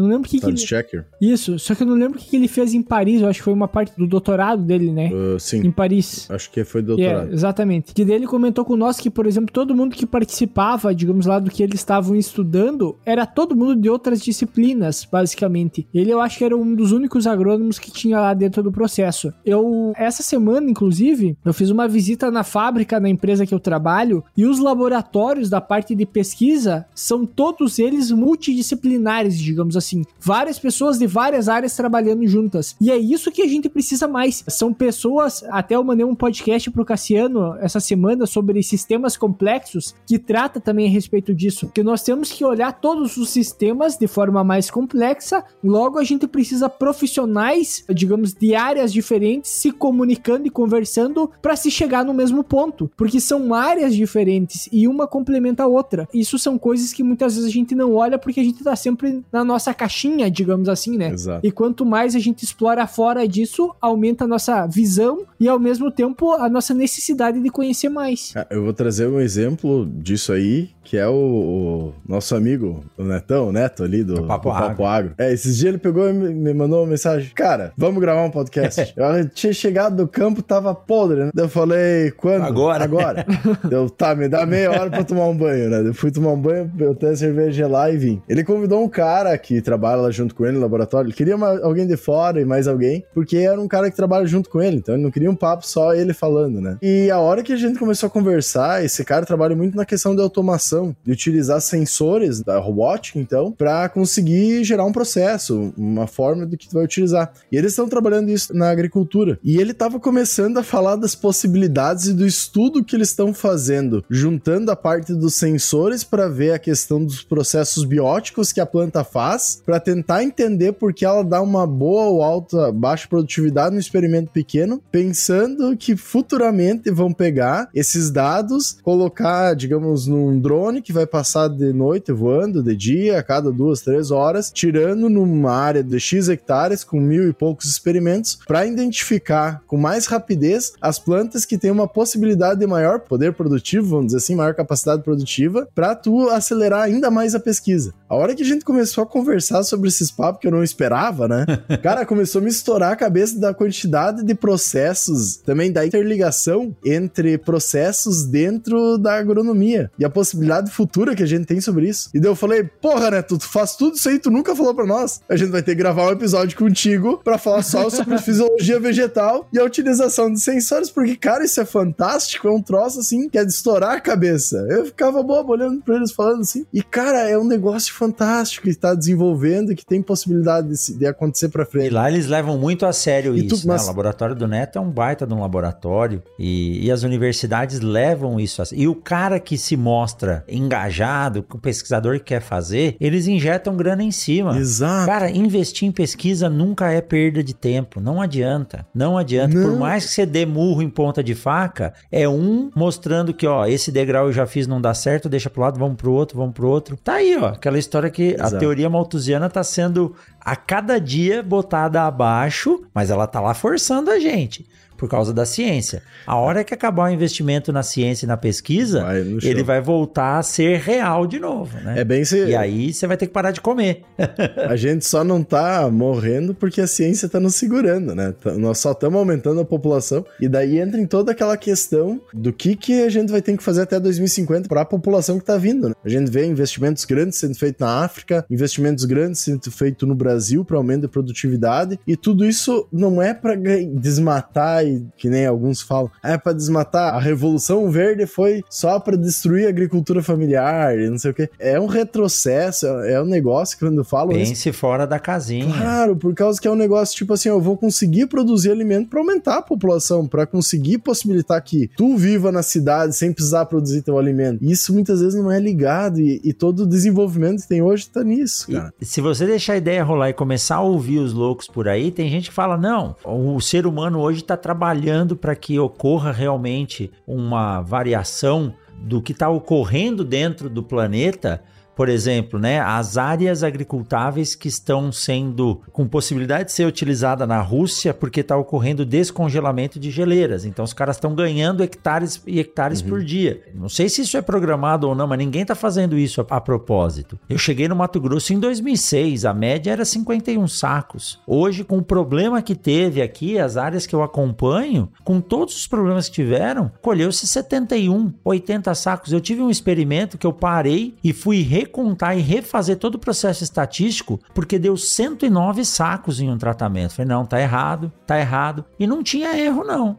Não tinha erro estava certo, ou seja, é potencial que a gente tem para produzir. Então, é que tem gente que fala que hoje, tem gente que fala não, é um dos fatores, digamos assim, né, que no momento que a gente aumentou a quantidade de ppm de CO2 na atmosfera, a gente conseguiu automaticamente aumentar a produtividade. Sim. E faz sentido, quanto mais tu aumenta, se tu tem uma quantidade maior de carbono no, na atmosfera, tu consegue, a planta converte isso mais em é. energia e ela produz mais. Qual que é o fator negativo? É a temperatura. Quanto mais aumenta a temperatura, tu diminui o desenvolvimento da planta. Diminui a eficiência. Diminui a é, eficiência é, dela, aí é, começa a regredir o processo, digamos assim. Mas são situações que a gente está convivendo e a gente tem que tentar buscar essas alternativas de alguma forma, né? E a ciência ela vai de encontro a isso para tentar buscar essas soluções de alguma maneira. O que que eu vejo? Que tudo isso é muito novo, basicamente, e a gente tá evoluindo de alguma forma. A questão é a gente buscar a forma certa, só que jamais vai encontrar a forma certa se não tiver pesquisa, não tiver ninguém investindo em pesquisa para se chegar a isso, né? Tem uma coisa que cada vez que a gente acaba conversando por causa do podcast, acaba lendo para tentar entender um pouco mais, lê uma notícia, lê um artigo para tentar entender alguma coisa. Cada vez mais a gente se enche de dúvidas. É verdade. E isso eu acho uma coisa muito interessante, que quanto mais tu estuda, mais dúvida tem, menos certeza tu tem, porque é muito fácil tu ter certezas. É muito fácil tu pegar, não, é isso porque é isso e foda-se quem pegar e te largar uma referência na frente e dizer não é por causa disso. Não, é um negócio fantástico que tu tem esse desenvolvimento que te possibilita desenvolver, te possibilita pensar, te possibilita trocar de informação. Às vezes eu fico pensando do próprio podcast, cara, as informações, as opiniões que a gente tinha lá no primeiro ano de podcast e as informações que a gente tem hoje. Nossa, você muda a cada dia. São totalmente diferentes. Exato. E... Não, eu não tinha nem como ter opinião sobre o que é. eu tenho opinião hoje, porque eu nem sabia é, que existia. Exato. exato. Isso, isso, isso que você é falou, um Cassiano, foda. é algo que no começo me incomodava, mas eu acho que a maturidade vai trazendo essa essa tranquilidade. Por muitas vezes, eu no meio de processos, projetos ou trabalhos, ou mesmo na aula, eu parava e falava: caramba, eu não sei isso, ou eu não, eu não tenho certeza disso. E aí eu ficava, teoricamente, com o CG alto, né? Sim. né? Coeficiente cagaço lá em cima. e aí depois eu passei a entender que aquilo era bom. Eu falei: não, em primeiro lugar, eu não sou obrigado a saber tudo. Segundo, isso é a oportunidade de eu ir para frente e me desenvolver. Eu tenho uma, um amigo que tá, trabalha comigo hoje em, em, alguns projetos, falou: Pô, Rogério, você anota tudo, cara. Tudo que você ouve, você anota, você anota, você anota. Eu falei: É, e a tecnologia tá me ajudando. Porque hoje em dia eu não uso mais papel. Hoje em dia o meu papel é isso aqui, ó. hoje em dia é um tablet com uma canetinha aqui, né? Então tá tudo nesse negócio aqui. Pô, eu tenho que anotar, porque eu não vou guardar de cabeça, em algum momento eu tenho que consultar aquilo e isso vai me fazer crescer, evoluir. Então, eu acho que não que eu seja sábio, mas sábio é aquele que entende que o conhecimento é limitado e você está em constante desenvolvimento. E aí, meu amigo, Sim. entra essa rotina que nós estamos fazendo. Agora, tem uma coisa que é a maior riqueza de todas, e eu acho que isso é, é fundamental: é você ter um bom relacionamento, não só com as pessoas do seu entorno, mas ter um bom networking. Você conhecer pessoas Sim. e ter contatos, isso te ajuda em todos os sentidos. E não só para ganhar notoriedade, ou, cara, quando meu filho acidentou a mão, se caiu, sofreu um acidente aqui que ele quase perdeu a mão, eu havia conhecido um médico em São Paulo no final do ano anterior, que eu tinha ido lá na casa dele para comprar um rádio de aeromodelo que um colega daqui de Cuiabá indicou. E aí eu me vi em casa com uhum. meu filho com a mão dilacerada, sem voo para viajar. Aqui em Sinop o pessoal querendo amputar dedo dele. E aí eu falei, caramba, quem que eu vou? O que que vai? E liga para minha mãe. De repente eu falei, cara, o Jefferson que eu comprei o rádio, ele é ortopedista. Eu liguei pro cara, ele falou, cara, criança se recupera. Não faça isso. Ele falou: eu não atendo em criança, eu não atendo criança, mas amanhã cedo minha equipe inteira vai estar na clínica, pode trazer ele aqui. Eu não consegui voo para São Paulo, cara. Não consegui ir. E aí entrou outra aí minha mãe lá com os amigos dela em São Paulo, que ela é auxiliar de enfermagem no hospital em São Paulo. Não, tem o Dr. Maurício Alete em Cuiabá. Ele trabalhou aqui em São Paulo, na Unifesp. Ele é especialista em mãos. E liga, liga, liga. Eu sei que chegou o número desse cara no meu WhatsApp. Eu liguei para ele. O cara me acalmou também. Falou: Não, o Jefferson lá tava certo. Fica tranquilo. Você pode vir amanhã cedo para Cuiabá. Meu filho, por três meses, fez uma cirurgia por semana. Cara, se eu disser para você que ele perdeu a pontinha do dedo e hoje não dá nem para perceber e queriam arrancar o dedo inteiro dele. Arrancar o dedo então inteiro. você fala assim, poxa, não, foi não foi sorte, cara, foi uma rede de conhecimento e você tem que levar isso a sério e valorizar. E é lógico profissionalmente também, né? Isso ajuda demais. É, isso ia comentar até do, do senhor, né? Senhor não, de você, pelo a amor gente de vai Deus. pegar um período profissional. Você já tomou muito trago aí, Cassiano. Do professor.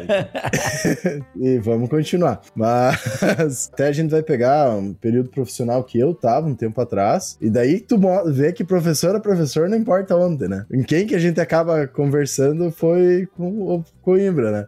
Cara, a gente ficava, ó, Horas. mais de hora. Quando, quando o Coimbra me ligava, quando eu ligava pro Coimbra, ficava no mínimo uma hora conversando sobre questão profissional, o que poderia fazer, como é que podia desenvolver e tal. E hoje eu tenho muito a agradecer por causa disso, porque eu tive um crescimento gigantesco por causa dessas conversas, por também ver as possibilidades futuras. Hoje trabalhando na mesma empresa, mas aquilo, querendo ou não, me auxiliou muito para que eu tomasse algumas decisões que precisava. Daí entra a parte de network, de informação, de networks e mesmo que não acabou não acontecendo. Mas tirou né? você da zona de conforto, fez pensar, né? Exato, mas digamos assim, a, a questão de, bah, uma indicação para alguma coisa. Ó, aqui tem um local, aqui tem um amigo meu que falou que tem. Cara, é. é network tudo. No final, tudo acaba sendo a tal da política, de conhecer pessoas e conversar, porque tudo isso acaba sendo política. A gente muitas vezes diz que não, mas é a parte não política que eu digo um partido contra outro, mas a parte política de conversa, de pessoas, de comunicação,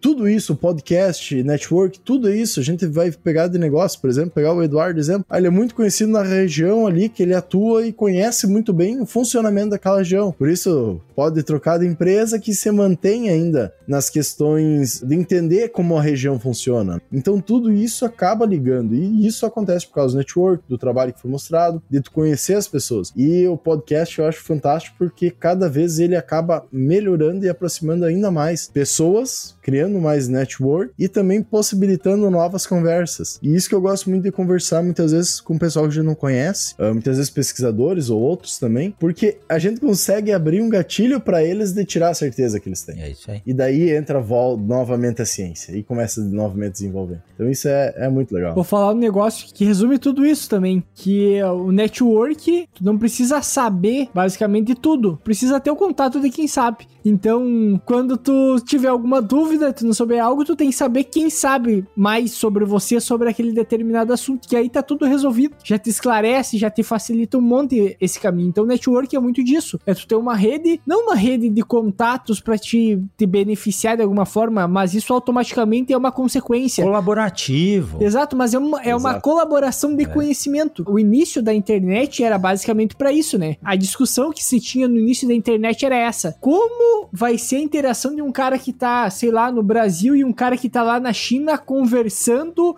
via internet, discutindo ideias, pensamentos diferentes, de realidades diferentes, o qual que vai ser o resultado disso? Isso era uma preocupação. Só que toda tecnologia ela passa pelo processo de amadurecimento. Então, por exemplo, a gente tem uma rede social, o Instagram é o melhor exemplo disso. O Facebook, não sei se seria um bom exemplo, porque ele, na minha percepção, tá ele não é, ele reduziu talvez o número de integração comparado ao Instagram. Mas, por exemplo, assim, no início a gente tinha aquela explosão de pessoas com memes, com coisas engraçadas. Não que hoje seja longe disso, mas tu não vai compartilhar no teu perfil ou na tua rede social algo que esteja ligado a uma polêmica ou algo necessariamente engraçado ou para fazer os outros darem risada. Geralmente tá ligado a conhecimento. Então, cada vez mais as pessoas querem estar ligadas à informação e a conhecimento de verdade, que vão contribuir de alguma forma. Então, a gente passou por um amadurecimento e isso é a tendência a continuar. Que nem agora lá no próprio Instagram tem o perfil dos favoritos, né? Ou seja, todo mundo seguiu um monte de gente e agora tu vai selecionar quem realmente tu quer, que, que tu quer acompanhar mais, que é o favorito. E eu, quando surgiu aquela oportunidade, quando desde o TikTok até o próprio Instagram, cara, tem muita página que te ensina de verdade, entendeu? Tu pega ali um conhecimento que os caras estão te passando, que nem no meu caso. No meu caso, eu quero aprender mais inglês, por exemplo. Tem muita página que tem desde música, traduzindo música, tem um texto em inglês e um texto traduzido ao mesmo tempo, passando simultaneamente sobre aquela música. Cara, isso aí te ajuda de alguma forma. Essa semana mesmo, ou, ou acho que foi hoje, teve um texto que a Maria Ângela Hungria compartilhou lá sobre um trabalho científico sobre inoculação, co-inoculação. Peguei aquele trabalho, abri todo ele em inglês, o artigo, mas aí tu vai botando botando o olho, tu já vai entendendo o que tá acontecendo naquilo. Depois tu passa pro computador, tu, o que tu não sabe, tu vai traduzir, tu tá aprendendo ao mesmo Isso tempo. Aí. Ou seja, quanto mais tu enche a tua rede de gente que tá te contribuindo de alguma forma com informação, tu vai estar tá absorvendo aquilo de alguma forma também. E isso te enriquece. É por isso que meus filhos falam que que não quer estudar hoje, eles têm a informação na palma da mão. Se souber utilizar, não precisa. Exato. Né? Se tu conseguir filtrar é. bem as coisas, realmente ajuda bastante. O único problema é aquela grande máxima, né? O jovem tem que acabar. É. o maior problema do jovem é que ele olha duas informações é, e acha que é sabe tudo. E isso só o tempo e tu pegar mais informação, vivenciar. É que a gente não pode mais dizer isso porque a gente já não é mais tão jovem. É. E aí, toda. É, toda... Eu, eu quase não tenho mais cabelo, né? Então eu tô no caminho. Toda a visão que a gente tem sobre o jovem já é ultrapassada. Então, talvez isso que a gente acha que é o que é, talvez seja uma parcela pequena, uma amostra pequena do que é a realidade. Mas agora, ó, eu vou dizer com assim com autoridade para dizer isso para vocês porque eu sou mais velho que vocês cada ano que passa e a experiência eu acho que é o melhor aprendizado que tem e uma coisa que eu tô achando legal uhum. quando você fica mais velho é você ter paciência. Saber ter paciência é algo fantástico. É quase um dom e mas o tempo vai te mostrando, cara, que aquilo que há três, quatro anos para trás era um problema muito sério, você fala não, Aí quando você descobre que os problemas existem para ser resolvidos, aí as coisas vão se encaixando. Mas isso aí que o Cassiano falou, né, dessa fase que ele passou aí de talvez vir pro na época, né, queria vir pro Mato Grosso. É uma coisa que a gente não faz, não é algo treinado, pensado, mas eu falo que eu tenho um efeito enzima, né? A enzima nada mais faz do que pegar duas substâncias ou dois produtos e fazê-las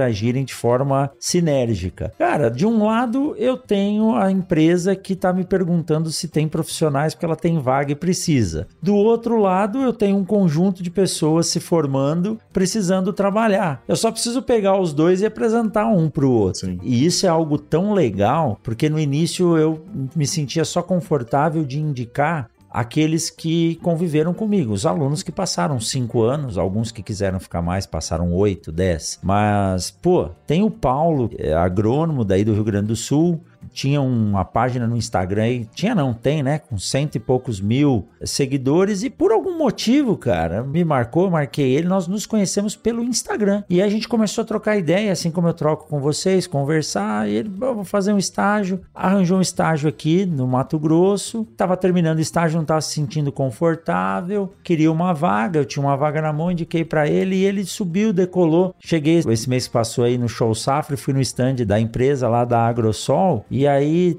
eu sentei num banco e aí os meninos começaram a chegar, os meninos, né? RTVs, ATs. Cara, quando eu olhei no meu entorno assim, a maioria dos que estavam lá passaram por mim por algum motivo. Ou foram meus alunos, ou foram indicados, e tinha aquela galera em volta de mim. E o pior, me cobrando para abrir logo outra turma da pós que queriam voltar a estudar aqui comigo. Você imagina a satisfação de um caboclo em ver isso, sabe? Não tem, não tem dinheiro que pague. E nada mais é do que um bom relacionamento. Então, isso aí é, eu acho que é, é o bom senso fazendo bem para todos, né? É, a maior retribuição que eu tenho é ver esses meninos empregados trabalhando e me encontrando no no corredor do aeroporto, né? E me vendo passar lá e pelo menos lembrando quem sou eu, né? O duro é quando eles esquecerem quem é o Rogério Coimbra. o pior que é que nem eu ouvi num podcast hoje que eu tava ouvindo do Primo Rico tu sempre tem que, no final das contas, tu sempre tem que servir. É. Porque tu sempre estando servindo ao outro, sempre vai ter uma retribuição. Mesmo que indireto, diretamente, sempre vai existir uma retribuição. Isso a gente vê até mesmo, que nem a gente comenta com o podcast. Ah, por fazer o podcast, por conversar com pessoas, querendo ou não, ele me dá uma possibilidade de conversar, que nem o Eduardo falou lá no início, com pessoas que parecem bobagem. Ah, o que, que esse piada de bosta tá falando com uma das pesquisadoras mais conhecidas do, do Brasil na parte de microbiologia? Cara, a gente tá conversando. A gente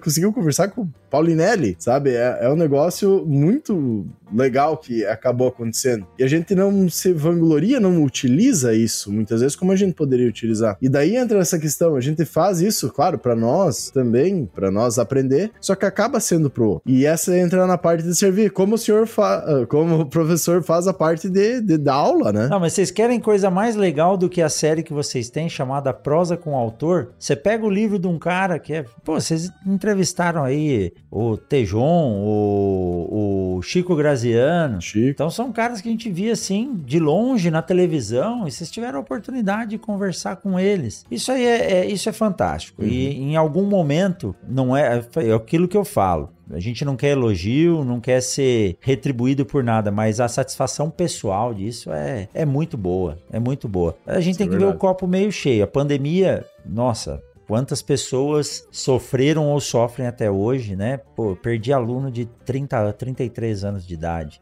É, o cara, e o que mais assustou foi que uma semana antes eu tava conversando com ele, o cara dizendo que tava voltando para Mato Grosso porque aqui era mais seguro. Duas semanas depois, a esposa dele, com três filhos, uma, um bebezinho de seis meses, manda a notícia que o cara morreu de Covid isso foi ruim, mas ao mesmo tempo tirou todo mundo da zona de conforto. Né? Eu contei para você, Cassiano, a universidade falou: agora vocês vão ter que dar aula online. Aí aula online eu imaginei que era o quê? Não, vou ligar o computador, a turma vai entrar na sala lá e nós vamos dar. Não, mas não pode ser assim porque os alunos nem todos têm acesso à internet naquele momento. Então você vai ter que gravar a aula e dar ela assíncrona. E disponibilizar. Aí eu falei: caramba, como é que nós vamos fazer isso, né? Sem interação. Sem interação com ninguém. Ou você entra numa reunião que ninguém tá com a câmera lá aberta para você ver. Aí eu falei, eh, aí eu falei assim, quer saber de uma coisa? Eu vou aprender. Você falou do curso, né, que vocês fizeram lá. Aí eu comprei um curso, um argentino, como gravar e editar vídeo. Peguei, fazia tempo que eu não tinha slide para as minhas aulas, por causa da garganta, sempre dei aula na lousa. Gravei meus slides e cheguei e falei o seguinte, eu não vou colocar essas aulas aqui só no sistema da universidade, não. Eu vou colocar essas aulas para quem quiser ver. E aí coloquei as aulas no YouTube. E até hoje eu recebo, essa semana eu recebi um professor mandou um vídeo para mim, falou: "Olha aqui, professor de mecanização, falando assim: "Coimbra, olha aqui, ó, sua aula". Ele projetando a minha aula na sala, ele ia falar de, de plantabilidade, ele projetou uma aula minha na sala para os alunos deles a entender a interação da semente. Eu falei, cara, olha a responsabilidade, mas olha que a gente tá. Quantas universidades no Brasil não tem professor formado em sementes? Na área de sementes. Exato. Aí, por que, que o cara não pode usar, né? A aula que eu disponibilizei lá, o aluno entra a hora que quer, assiste e por aí vai. Então, cara, isso é isso aí, é, isso é uma satisfação muito grande. Aí você recebe uma mensagenzinha de uma menina, mensagenzinha que eu digo assim, uma mensagem toca lá no seu celular. Professor, eu estudo agronomia, acho que é no Acre, em algum lugar. Aqui é muito difícil a gente conseguir as coisas porra, mas essas aulas estão me ajudando pra caramba. Cara, aí você põe a cabeça no travesseiro, você fala, tô no caminho certo, né? Fio Coimbra, qual que é a diferenciação, digamos assim? Quando tu dá aula numa sala de aula, a exclusividade dos alunos é eles poder te perguntar e ter aquela resposta simultaneamente naquele momento no momento que tu disponibiliza aquele conhecimento que tu tem, que tu adquiriu durante todos os anos, na internet, por exemplo, é que qualquer pessoa pode ter aquele conhecimento, aquela informação, mas eles não vão poder estar tá tirando a dúvida de forma simultânea igual um aluno. Então, digamos assim, ó, eu olhando para alguém que tem um conhecimento muito gigantesco em uma área específica, quanto mais tu converter esse teu conhecimento de todas as formas possíveis, vai ter gente sendo contribuindo com isso, vai ter gente ganhando com isso e ao mesmo tempo não não vai tirar nenhuma, uh, digamos assim, não vai estar tá tirando nada do merecimento de estar tá presente numa aula tua, entendeu? Porque são coisas completamente diferentes, mas porém passando informação da mesma forma. Então, uh, eu acho que uma coisa contribui para outra. Se tu pegar, por exemplo, esses filósofos agora que tem, né, que é considerados os pops, digamos assim, no momento, todos eles, pegar o Clóvis de Barros Filho lá, por exemplo, é um exemplo claro de alguém que teve as suas aulas divulgadas e estourou no Brasil inteiro para dar palestra. Se hoje tu fala assim, cara, tu pode assistir todas as aulas dele que tem disponível e perguntar se alguém quer assistir uma aula dele presencialmente, poder interagir com aquilo, todo mundo vai querer igual.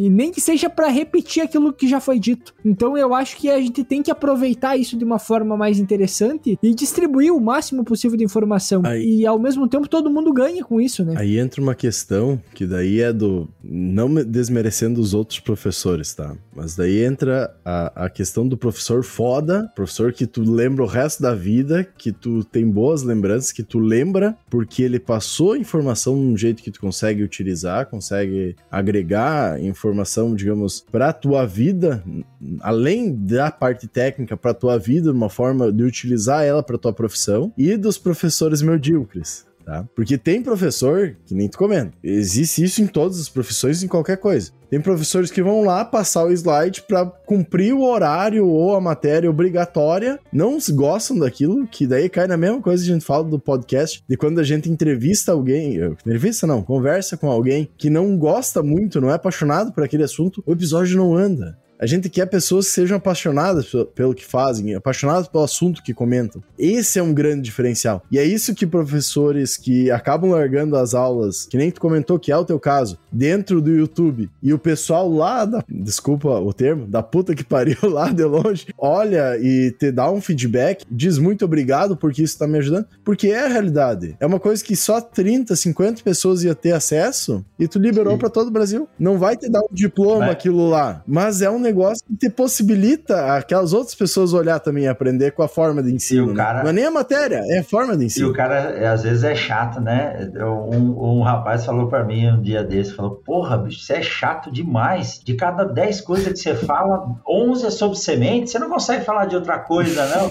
cara, eu gosto desse trem, eu vou dormir falando sobre cerveja, semente, então não, não tem muito muito o que mudar, mas é, é isso é bom. Eu, vocês tocaram no assunto do professor professor Clóvis de Barros Filho, né? Pô, é um cara que eu admiro, eu gosto do jeito dele. Quem sabe a história dele, né? Ele pegava e ia de ônibus lá para Mogi, dava aula na sexta-feira à noite, não tinha como voltar, ele dormia dentro da sala de aula para dar aula Sim. no outro dia, né? E foi um cara que realmente as aulas dele você, quando é professor, você está preso dentro de quatro paredes. E é algo que empodera muito, né? É o poder da caneta. Então, ali dentro, e, e até dizendo aí, não sei quem ou quando está ouvindo esse nosso bate-papo, mas saiu uma discussão entre um aluno em São Paulo que foi defender o agro para uma aula de filosofia e, e, o professor quis montar em cima dele dizendo que tinha estudado em Harvard, que tinha feito um monte de coisa. Cara, a primeira coisa que eu faço quando eu chego numa sala se tem um tablado é afastar o tablado, porque a gente tem que estar no mesmo nível dos alunos. Eu aprendo demais com eles. Então, a partir do momento que você entra dentro da sala achando que você está sabendo mais alguma coisa, já tem alguma coisa errada, né? E o Clóvis ensina isso demais e ele é muito engraçado. Esses dias eu mandei uma mensagem para ele, não sei se ele respondeu ou não, é lógico que ele não vai responder para um mero professor daqui do Mato Grosso, mas ele conta da primeira vez que ele foi dar um seminário, vocês devem ter ouvido já a história, que ele foi falar sobre o petróleo na Moldávia, né? E eu tava ouvindo o assunto. Sim, quando ele tava no fundamental ainda. E, e, eu tava ouvindo o assunto e começou a se falar do petróleo e falou alguma coisa de Moldávia. Porra, você não tava. Porque ele, ele, ele conta assim: eu olhava pro professor e falava, você sabe disso? Ele falou, não. Eu falei, então anota, porra. E o que o professor anotava, ele falou, meu, eu repetindo o que ele falou, ele falou, tá aqui na frente é do caralho, porque as pessoas ouvem o que você tá falando e acredita. Ele nem sabia o que, que ele tava falando e ele fez o professor é, anotar ou escrever. Então a gente tem que usar esse entusiasmo, né, que ele tem. E o Clóvis, porra, o cara dava três palestras em um dia em três lugares distintos do, do Brasil, né? E chegou a, a pandemia se adaptou. Mas é isso, a gente tem que tem que seguir essas pessoas. E agora você falou a verdade, tem que ter tesão no que faz, cara. Você tem que gostar do que você faz. Claro. Se não gostar, meu orientador, professor João Nakagawa, que até hoje está na lida lá, né? Do primeiro ao último dia que eu tive dentro da sala dele, ele falava: Cara, se você não gosta, mude, mude. Você não precisa ficar comigo aqui o resto da vida. Vai fazer o que você gosta. Se estiver satisfeito com o que você faz, o resto vem de encontro. Então, eu, vou, eu posso dizer para vocês o seguinte: hoje eu estou gostando pra caramba do que eu estou fazendo. Né? O Eduardo tem dois filhos, Cassiano, não sei se tem algum aí espalhado, né? A namorada dele vai ficar brava comigo agora, né? que eu saiba, não. Ninguém veio cobrar herança. Mas eu digo o seguinte, cara: o, podcast é um terceiro filho, é uma baita de uma responsabilidade. Sim.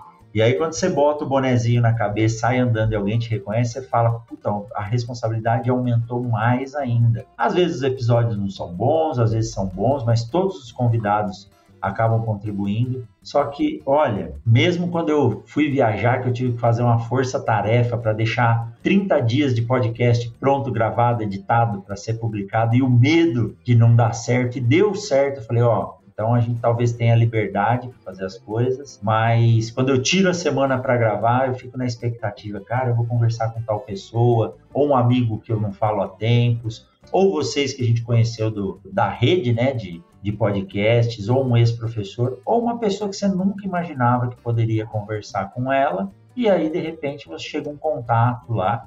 E o mais legal de tudo, quando alguém liga para você e fala assim, cara, posso gravar com você?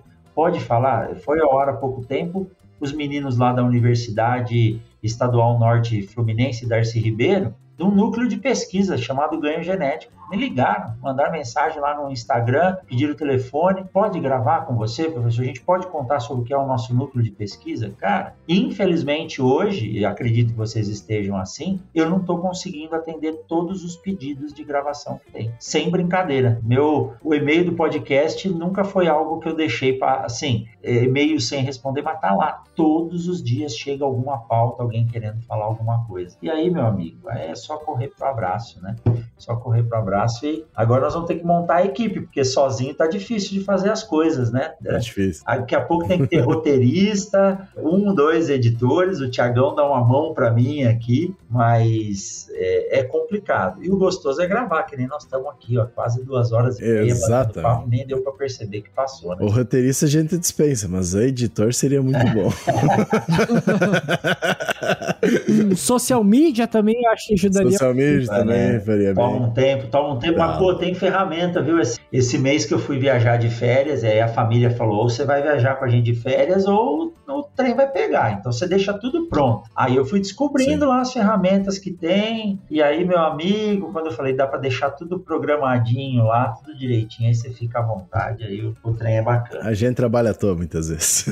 É, sem precisar. Tem tecnologia para isso, a ciência já desenvolveu. É, é tudo aí. que tá Não. difícil demais, provavelmente já tem uma tecnologia que te resolve esse problema. Cara, é a história da planilha do Excel, né? Depois que descobriram o Excel, como facilitou a vida. Mas tem que saber, ah. tem que saber quem, quem tem o dom. Tem que saber usar, né? Pra clicar igual e colocar a fórmula lá para funcionar. Isso aí.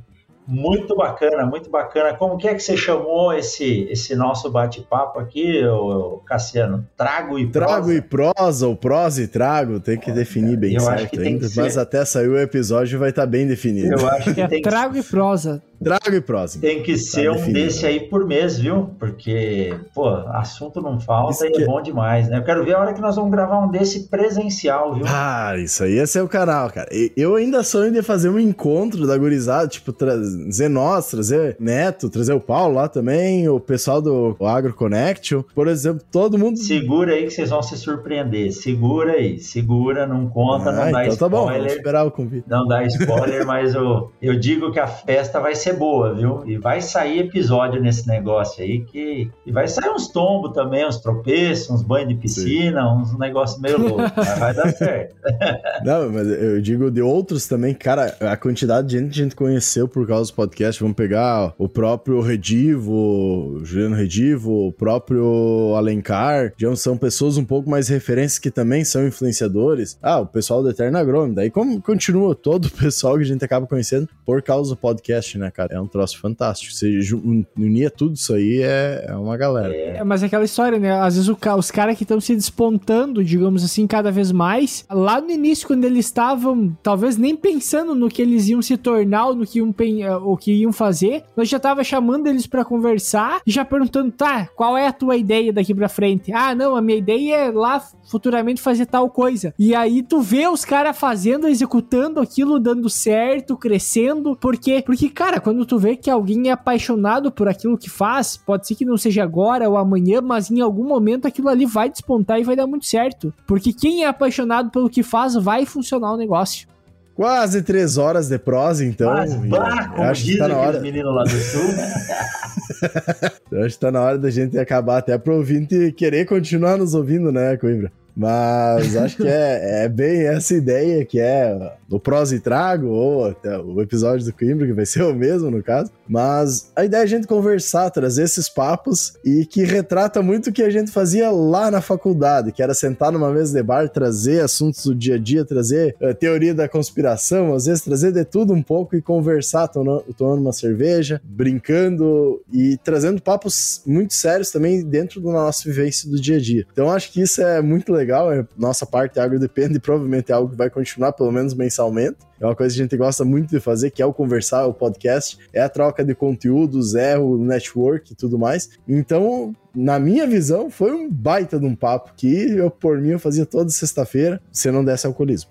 Mas temos que cuidar isso aí também, né? Mas no mais aí, uh, agradecer o Coimbra por ter dado a ideia da gente conversar, já era uma, uma demanda minha do Eduardo de fazer isso e ali foi o gatilho, né? Da gente fazer esse episódio. Então, muito obrigado por co não cobrar, mas falar disso aí e a possibilidade de a gente fazer. E eu, na minha visão, foi um baita papo. E convidar todo mundo aí que tá ouvindo também no Mundo Agro Podcast. A gente tem uma parceria muito grande com o professor Rogério Coimbra, de ir lá e ouvir o Agro Depende também, a gente tem episódios semanais toda sexta, eh, toda terça-feira. É isso aí. Ó, eu achei que não ia ter papo para a gente falar, viu? E pior que se tivesse pauta, a gente não ia nem ter passado do primeiro item. Mas é bom demais, né? Quando a gente está falando do que gosta uhum. e, e, batendo um papo que agrada, nem vemos o tempo passar. Você que está com a gente aí acompanhando, tenho certeza que aproveitou. E tem muito mais história bacana para vir aí muito mais história bacana e a gente pode trazer mais gente para cá, porque ó, esses podcasts do agro aí estão estão explodindo e é todo mundo amigo, é gente bacana falando de coisa que, que gosta e nunca vai faltar papo. Então eu concordo que a gente tem que fazer um desse aí, gravar pelo menos aí uma vez por mês, às vezes lançar um especial, trazer algum outro maluco. Quem sabe um dia a gente traz o Peninha para conversar com a gente, ele já falou que aceita, né? Aí nós vamos precisar de umas 5 horas para conversar, viu? Só, só vamos precisar pagar uns 3, 4, 5, 10 mil por hora, mas... É, é. é mas... mas é... E escutar muito desaforo e ficar quieto. É, ele, ele, ele não mede as palavras, mas é isso aí. Mas é bacana demais, pô, eu que agradeço, um bate-papo legal. Vocês são amigos que eu fiz da internet, do podcast, mas estão aqui no coração. E quem está no agro é isso aí, quem está no agro está aí para se molhar, se divertir e aproveitar, né? Então, eu acho que nós vamos fazer mais desses aí. E da próxima vez eu vou tomar uma Heineken com álcool, que hoje eu tomei uma sem álcool. Né? Que era o que tinha na geladeira, amanhã eu vou viajar. Então, mas eu vi que o Cassiano e o Eduardo aí, eles têm. O Cassiano, vocês não estão vendo agora, mas o Cassiano ele tem um estúdio estratégico. De um lado, atrás dele são os livros já lidos, do outro lado são os livros não lidos, e bem atrás dele ele tem os tragos, que aí ele vira lá, escolhe o que ele quer e manda bala, porque quando a gente está bem lubrificado, as palavras saem de forma mais prática. É isso aí, meninos. Muito obrigado, viu? E é isso aí, ó. Quem está ouvindo o Mundo Agro Podcast, não esquece de acessar o feed do Agro Depende. Eles trazem aí entrevistas muito bacanas e com conteúdo com início, meio e fim. E você que está aí ouvindo o Agro Depende, também faço o convite para vir até o feed do Mundo Agro Podcast. Toda segunda-feira, à meia-noite, tem um episódio novo. E é isso aí. A gente se encontra na semana que vem em mais um episódio do Agro Depende e do Mundo Agro Podcast. Até a próxima, pessoal. Valeu, até mais. Tchau, tchau.